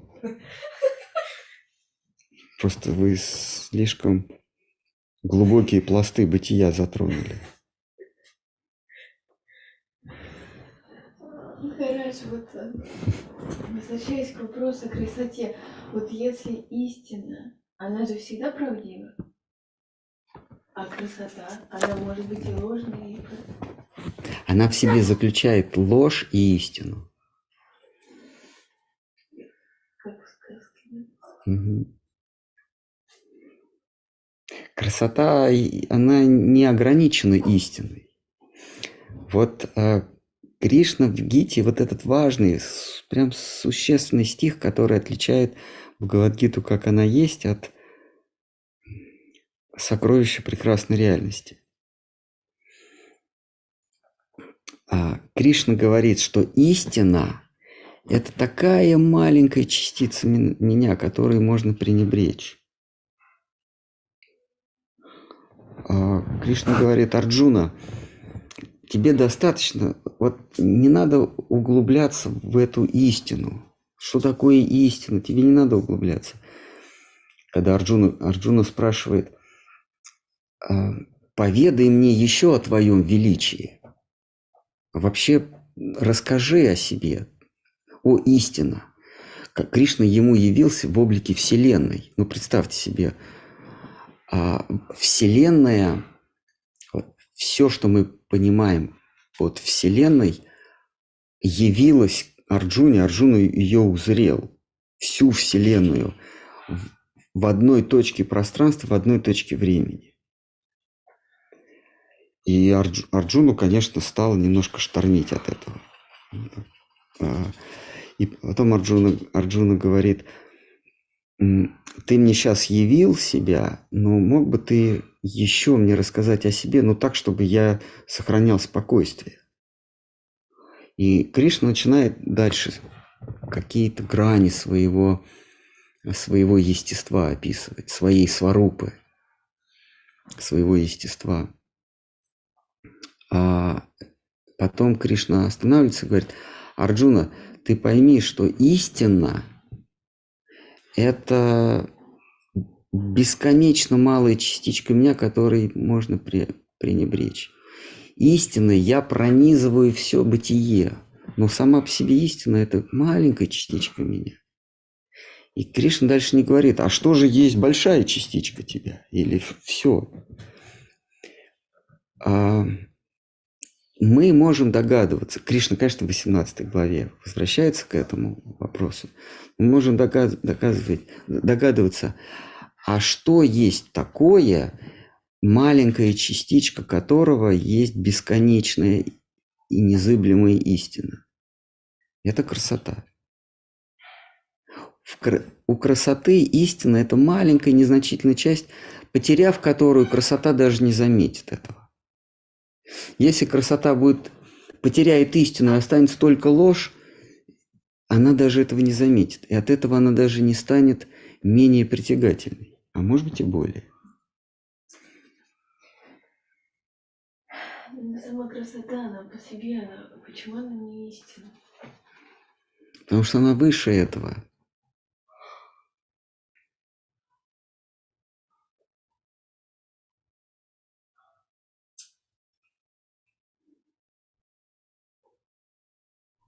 Ну что, может быть, кто-нибудь, может, хочет испустить дух?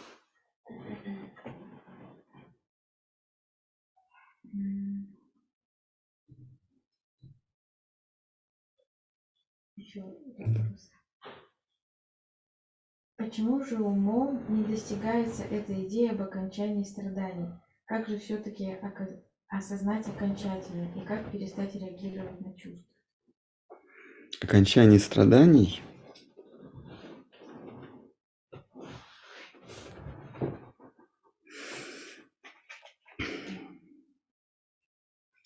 ум не способен охватить то, что имеет, то, что не имеет начала и окончания.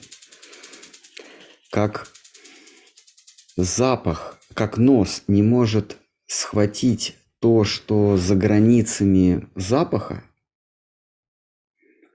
глаз не может схватить то, что за границами цвета, глаз не может видеть темноту, и глаз не, глаз не может видеть звук, глаз не может видеть свет, не цвет, а свет.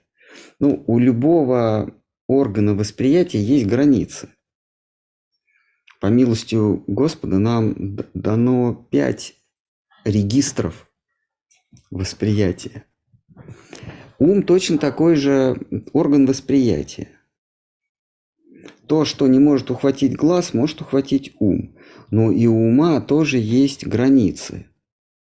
А, то, что лежит за границами ума, а, мы не способны объять.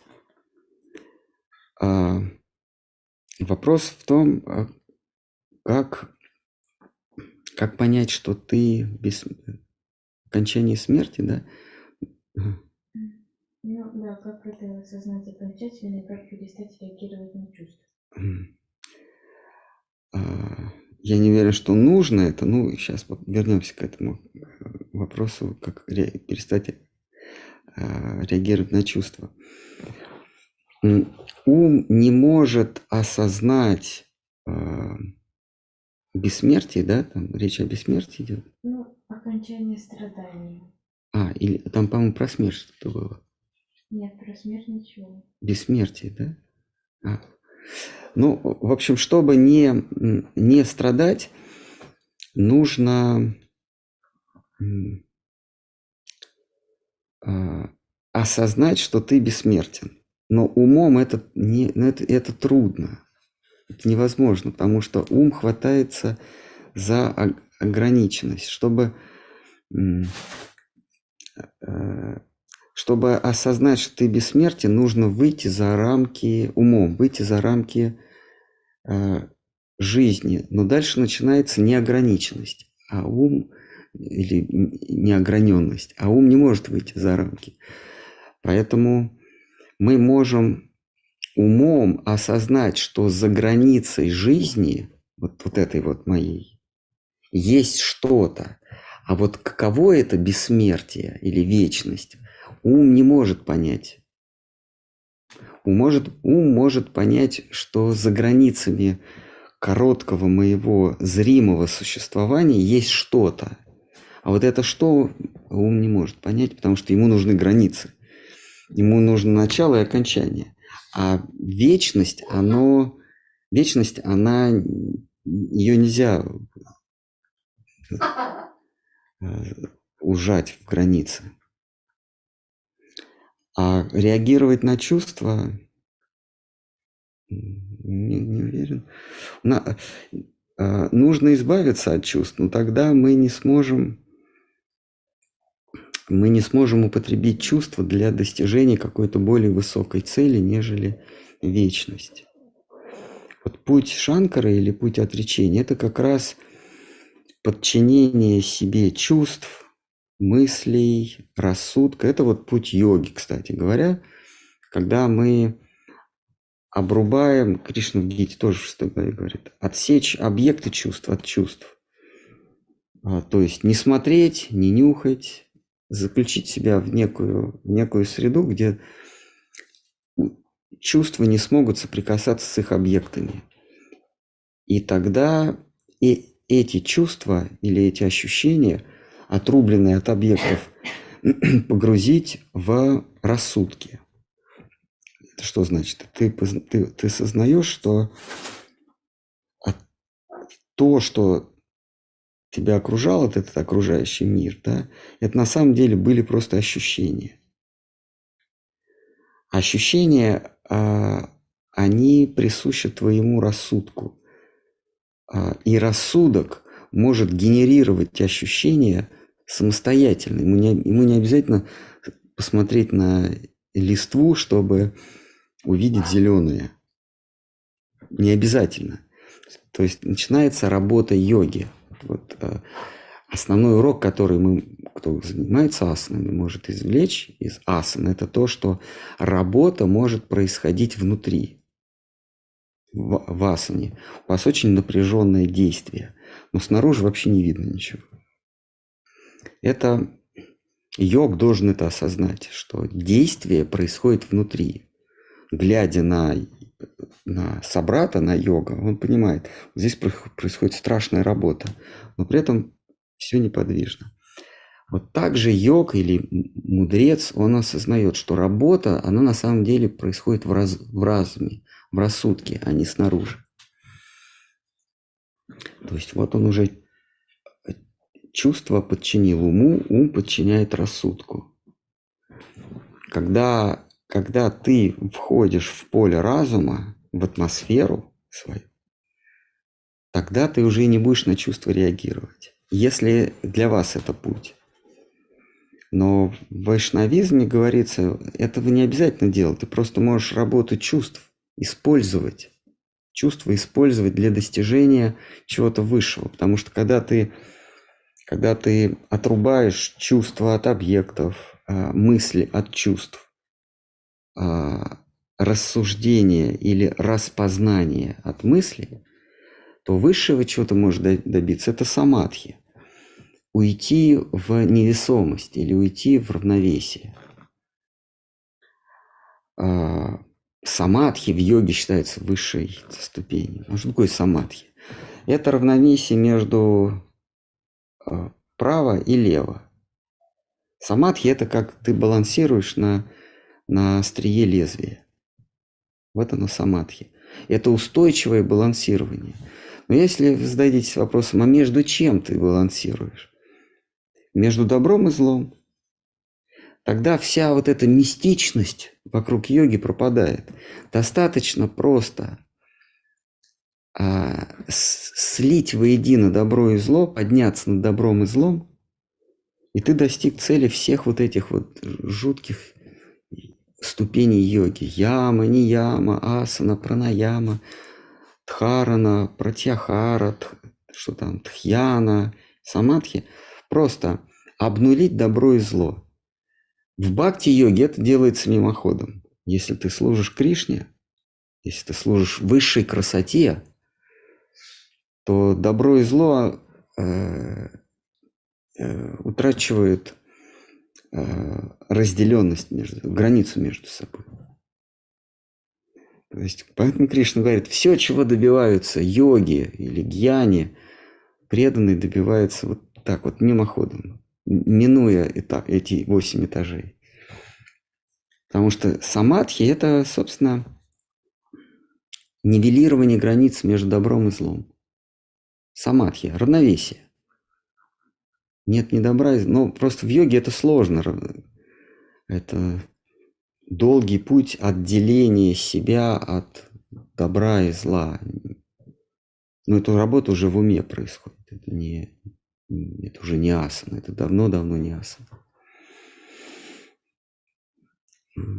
А преданный, если он предается абсолютной красоте, он этот этап самадхи, он ну, походя. Есть еще, может? Ну, Может, кто-то хочет поставить вопрос ребром в переносном смысле. Не надо здесь оголять бока свои. Махарадж, а вот отделение себя от добра и зла, мы же, получается, добро и зло определяем как бы относительно себя, что для меня хорошо, что плохо, но наш ум так делает. И является ли это вот той самой как бы смертью умереть, чтобы жить, то есть как для, для этого мира или в каком-то плане ну, смертью ума? Да, этот мир, э, мир двойственности, это мир вверх, низ, право, лево, это все такие эфемизмы. На самом деле это мир добра и зла, или правильно, неправильно. И умереть для этого мира, это значит выйти за границы добра и зла. То есть интерес абсолюта поставить выше, чем интерес себя как Штхарм Хараш говорит, абсолютный интерес выше локального, э, частного интереса.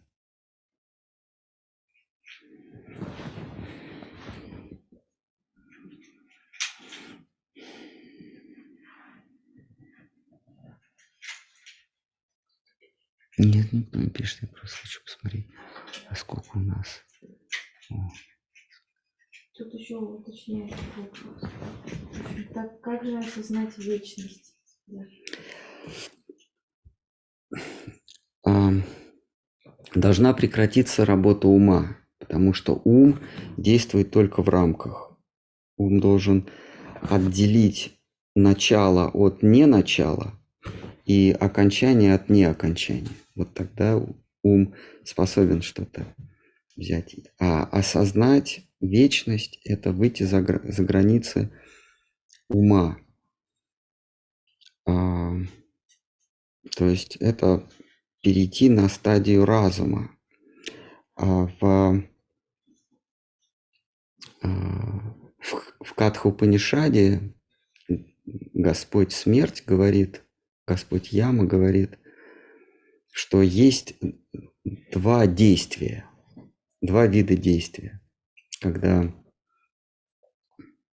вот этот э, как его, Ничикетом, да, который отправился в царство смерти. Он спрашивает, как мне... Он спрашивает, что будет за смертью? Что будет после смерти? И вообще спрашивает, а есть ли что-нибудь после смерти? А, и, и Марадж ему отвечает, Бог смерти, ему отвечает, что есть два действия. Э, это действие ради удовольствия, ну, ради приятного, и действие во благо. Если ты действуешь во благо, ради блага, то ты получаешь благо. Если ты действуешь ради удовольствий, ты ничего не получаешь. Ни удовольствия, ни блага. Поэтому а, Яма Раджда говорит, сначала научись действовать во благо.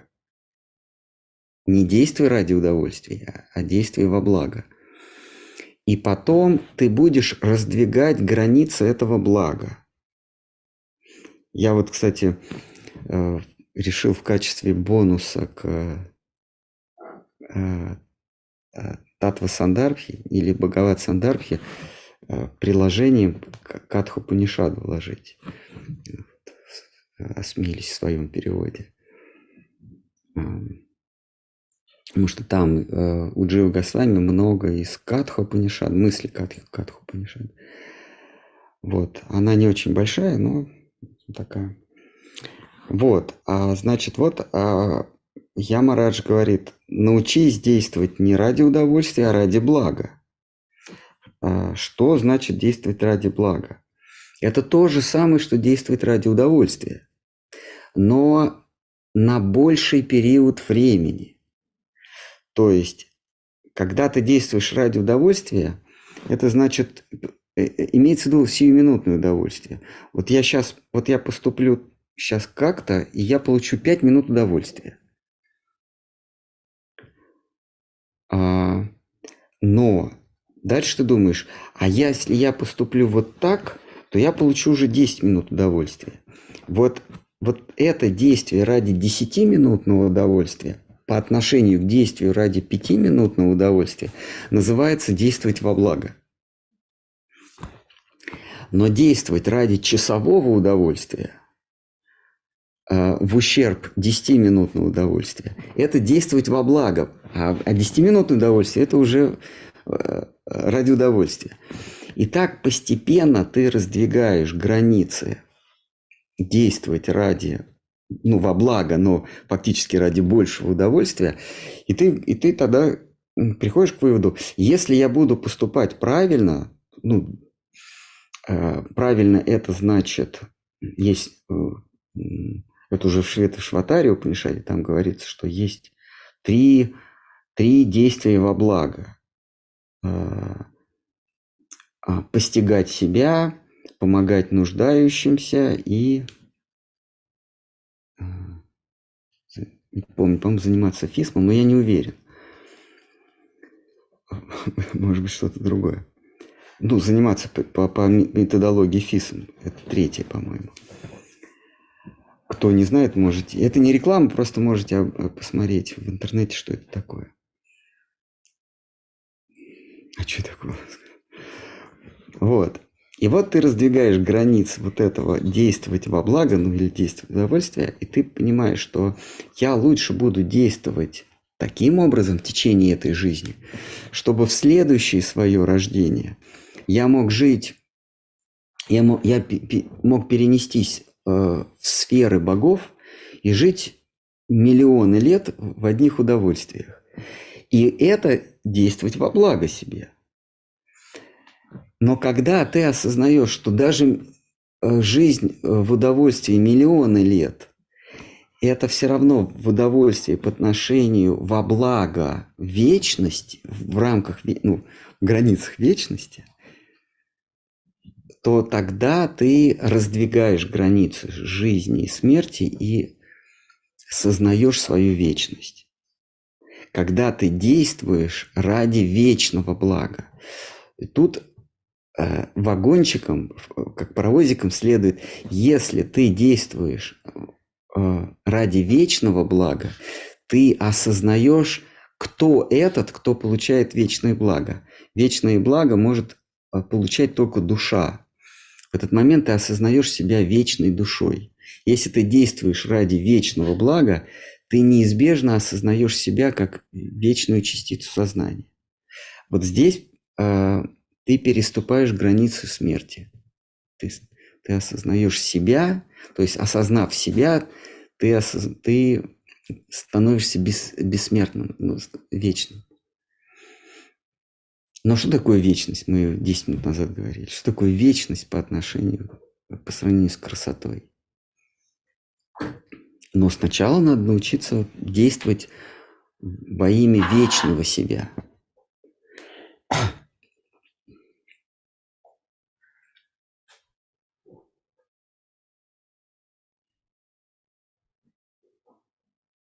Кто-то, может, хочет покатиться по наклонной плоскости? В переносном смысле.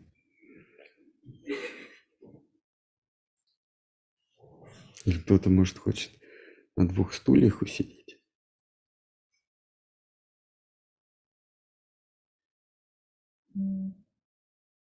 Тот же человек спрашивает, служение красоте начинается с фантазии о служении? Этим заканчивается. Как только вы начинаете фантазировать, это уже служение чему-то вымышленному, какому-то образу.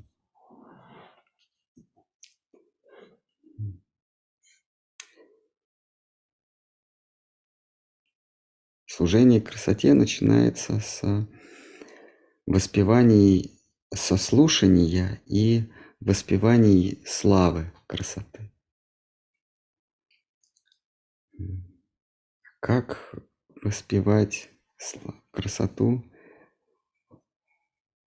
Слушать и воспевать красоту. Шукадева сам глашатой красоты. Он говорит, сначала пойми, что ты, что ты, что избавь, вот, вернее так, не пойми, что ты бессмертный, а избавься от страха смерти. Сначала избавься от страха смерти, тогда ты поймешь, что, как воспевать красоту, как поминать ее и как ей служить. В Бхагавадгите Кришна говорит, а,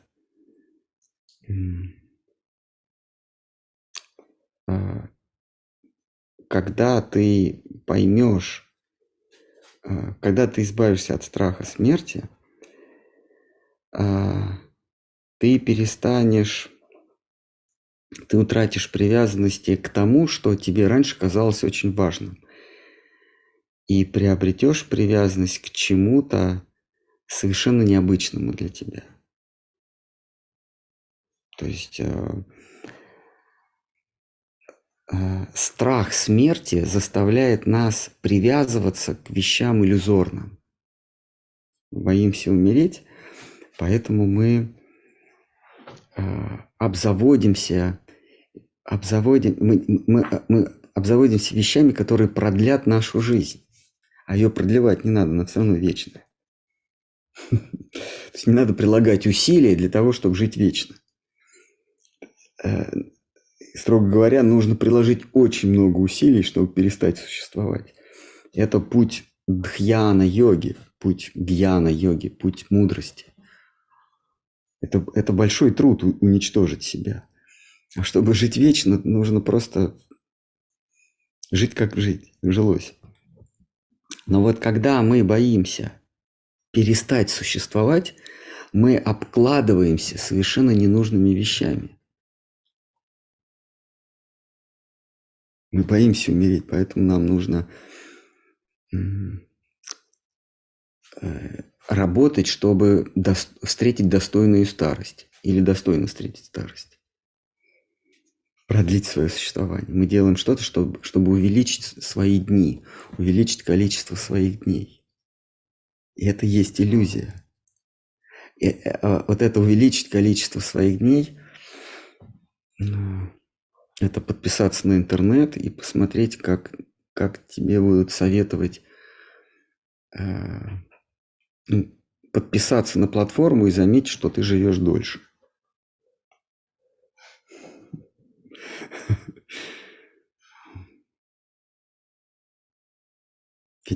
есть еще такие отсталые люди, которые йогой занимаются для того, чтобы жить дольше.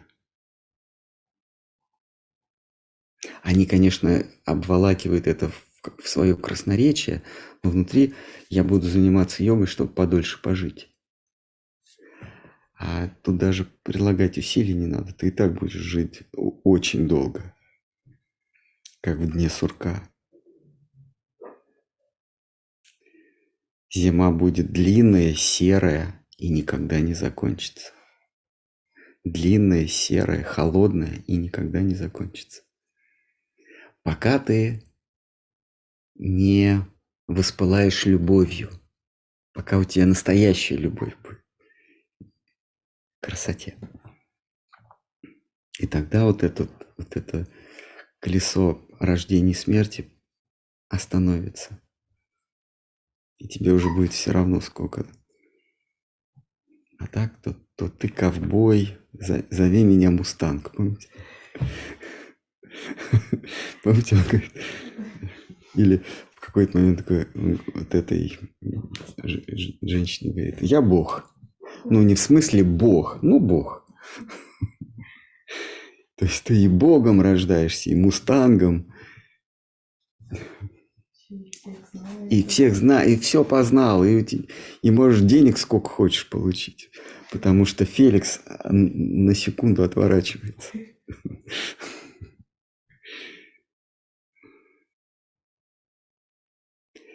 Кто не посмотрел жизнь э, сурка, а день сурка, Э, не примените посмотреть.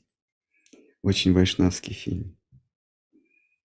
Фильм про иллюзию, развеивающий иллюзию.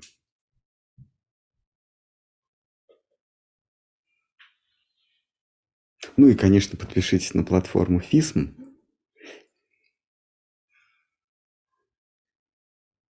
Чтобы подольше пожить. Да. Вот вы, а, а, Алиса, э, почему занимаетесь письмом? Выбора нет. Выбора нет. А вы, Настя? Меня заставляют просто. Я. Не... Меня заставляют. Ну, тоже хороший. Ну, да.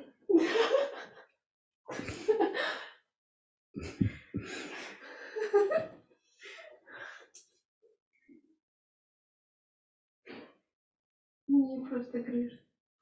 Ну, как бы уже все, она сильно беспокоит, но если перестану, это не из-за этого. А помогает, да, от, от грыжи? Ну, грыжа на месте. Но жить могу. Легче с грыжей жить. Ну что, давайте мы что-то уже не о том говорим. Так, ну, два вопроса. Ну, давайте и все закончим. Чем Баларама воля отличается от взгляда Шивы? Наверное, от Шивы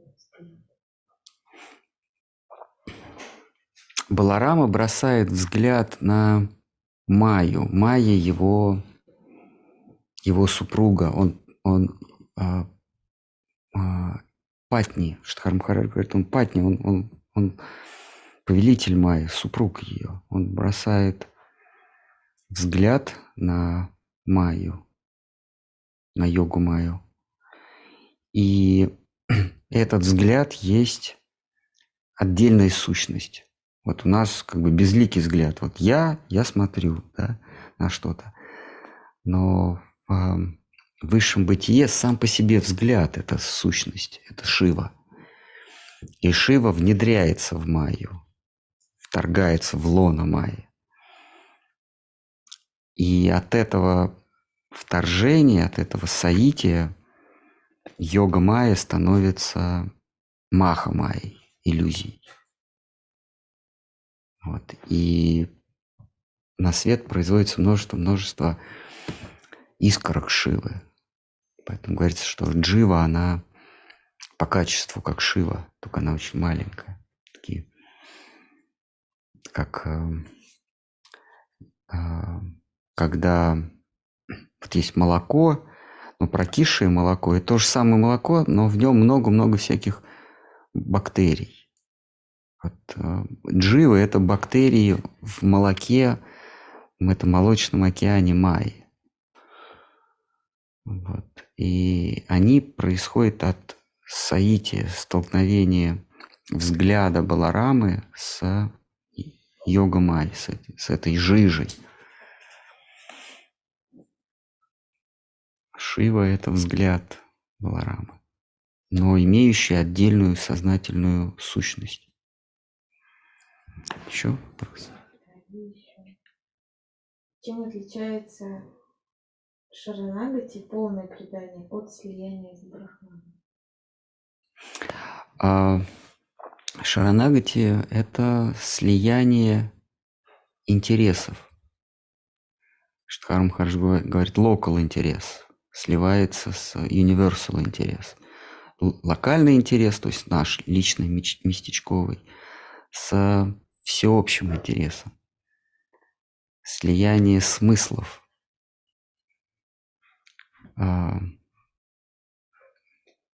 Брахман в этом смысле это слияние смыслов тебя и Бога. Когда ваши смыслы сли, сливаются, вы не теряете свою идентичность, и минуя вот этот вот брахман, вот эту точку слияния, вы вы начинаете действовать а, во имя красоты вместе, а слияние с Брахманом вы просто исчезаете в нем. А, можно взять пример из музыки. А, вы можете играть собственную мелодию, есть, есть общая мелодия, Господь Бог, со своим оркестром играют свою пьесу, музыкальную пьесу. А есть такая оркестровая яма, в смысле выгребная яма, ну, оркестровая яма, где каждый, знаете, вот как перед началом спектакля, перед началом оперы, там каждый пиликает свое. Вот этот ужас в оркестровой яме. А это вот оркестровая яма, это есть материальный мир – Каждый свое пиликает, полная какофония, полная дисгармония. Каждый, их, и каждый еще заставляет, давай пиликай, как я, а у одного контрабас, у другого барабан. Давай, давай, как я. А тот говорит, нет, давай ты, как я. И вот они еще, как в фильме «Веселые ребята». Смотрели? Ну, посмотрите, надо будет выложить вот эпизод, где э, э, оркестр между собой драться начинает драка оркестра в фильме «Веселые ребята». Старый фильм 36 года. Вот, вот мы в этой оркестровой яме все пиликаем, пиликаем, и вдруг мы, кто-то из нас слышит универсальную мелодию, и он к ней присоединяется, и он начинает играть то, в точности, как эта мелодия. Вот точь в точь и его игра сливается, все исчезает, потому что его не слышно. Если вы абсолютно следуете за мелодией, то ваш, э, ваш инструмент теряется. Бхакти – это когда вы следуете за эмоцией, за тоном мелодии, но играете что-то свое, но не в унисон, а в гармонии с этим. Играет оркестр, и вы начинаете что-то свое играть, но ваша игра не портит общую мелодию, а дополняет, делает ее более красивой. Вот это бхакти. А брахман – это вы полностью слились, вас уже не слышно. А бхакти – это вы немножко выдаетесь. Вы придаете, даете, придаете какой-то перчинки этой, этой мелодии. Вот это шаранагати. Вы предались общему смыслу, вы предались мелодии, но вы не слились с этой мелодией. А материальный мир – это когда кто во что гораст.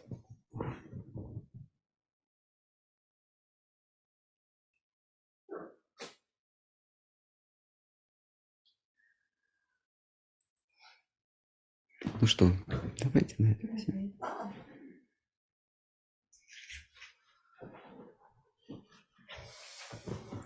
Кто-нибудь, может, хочет забить?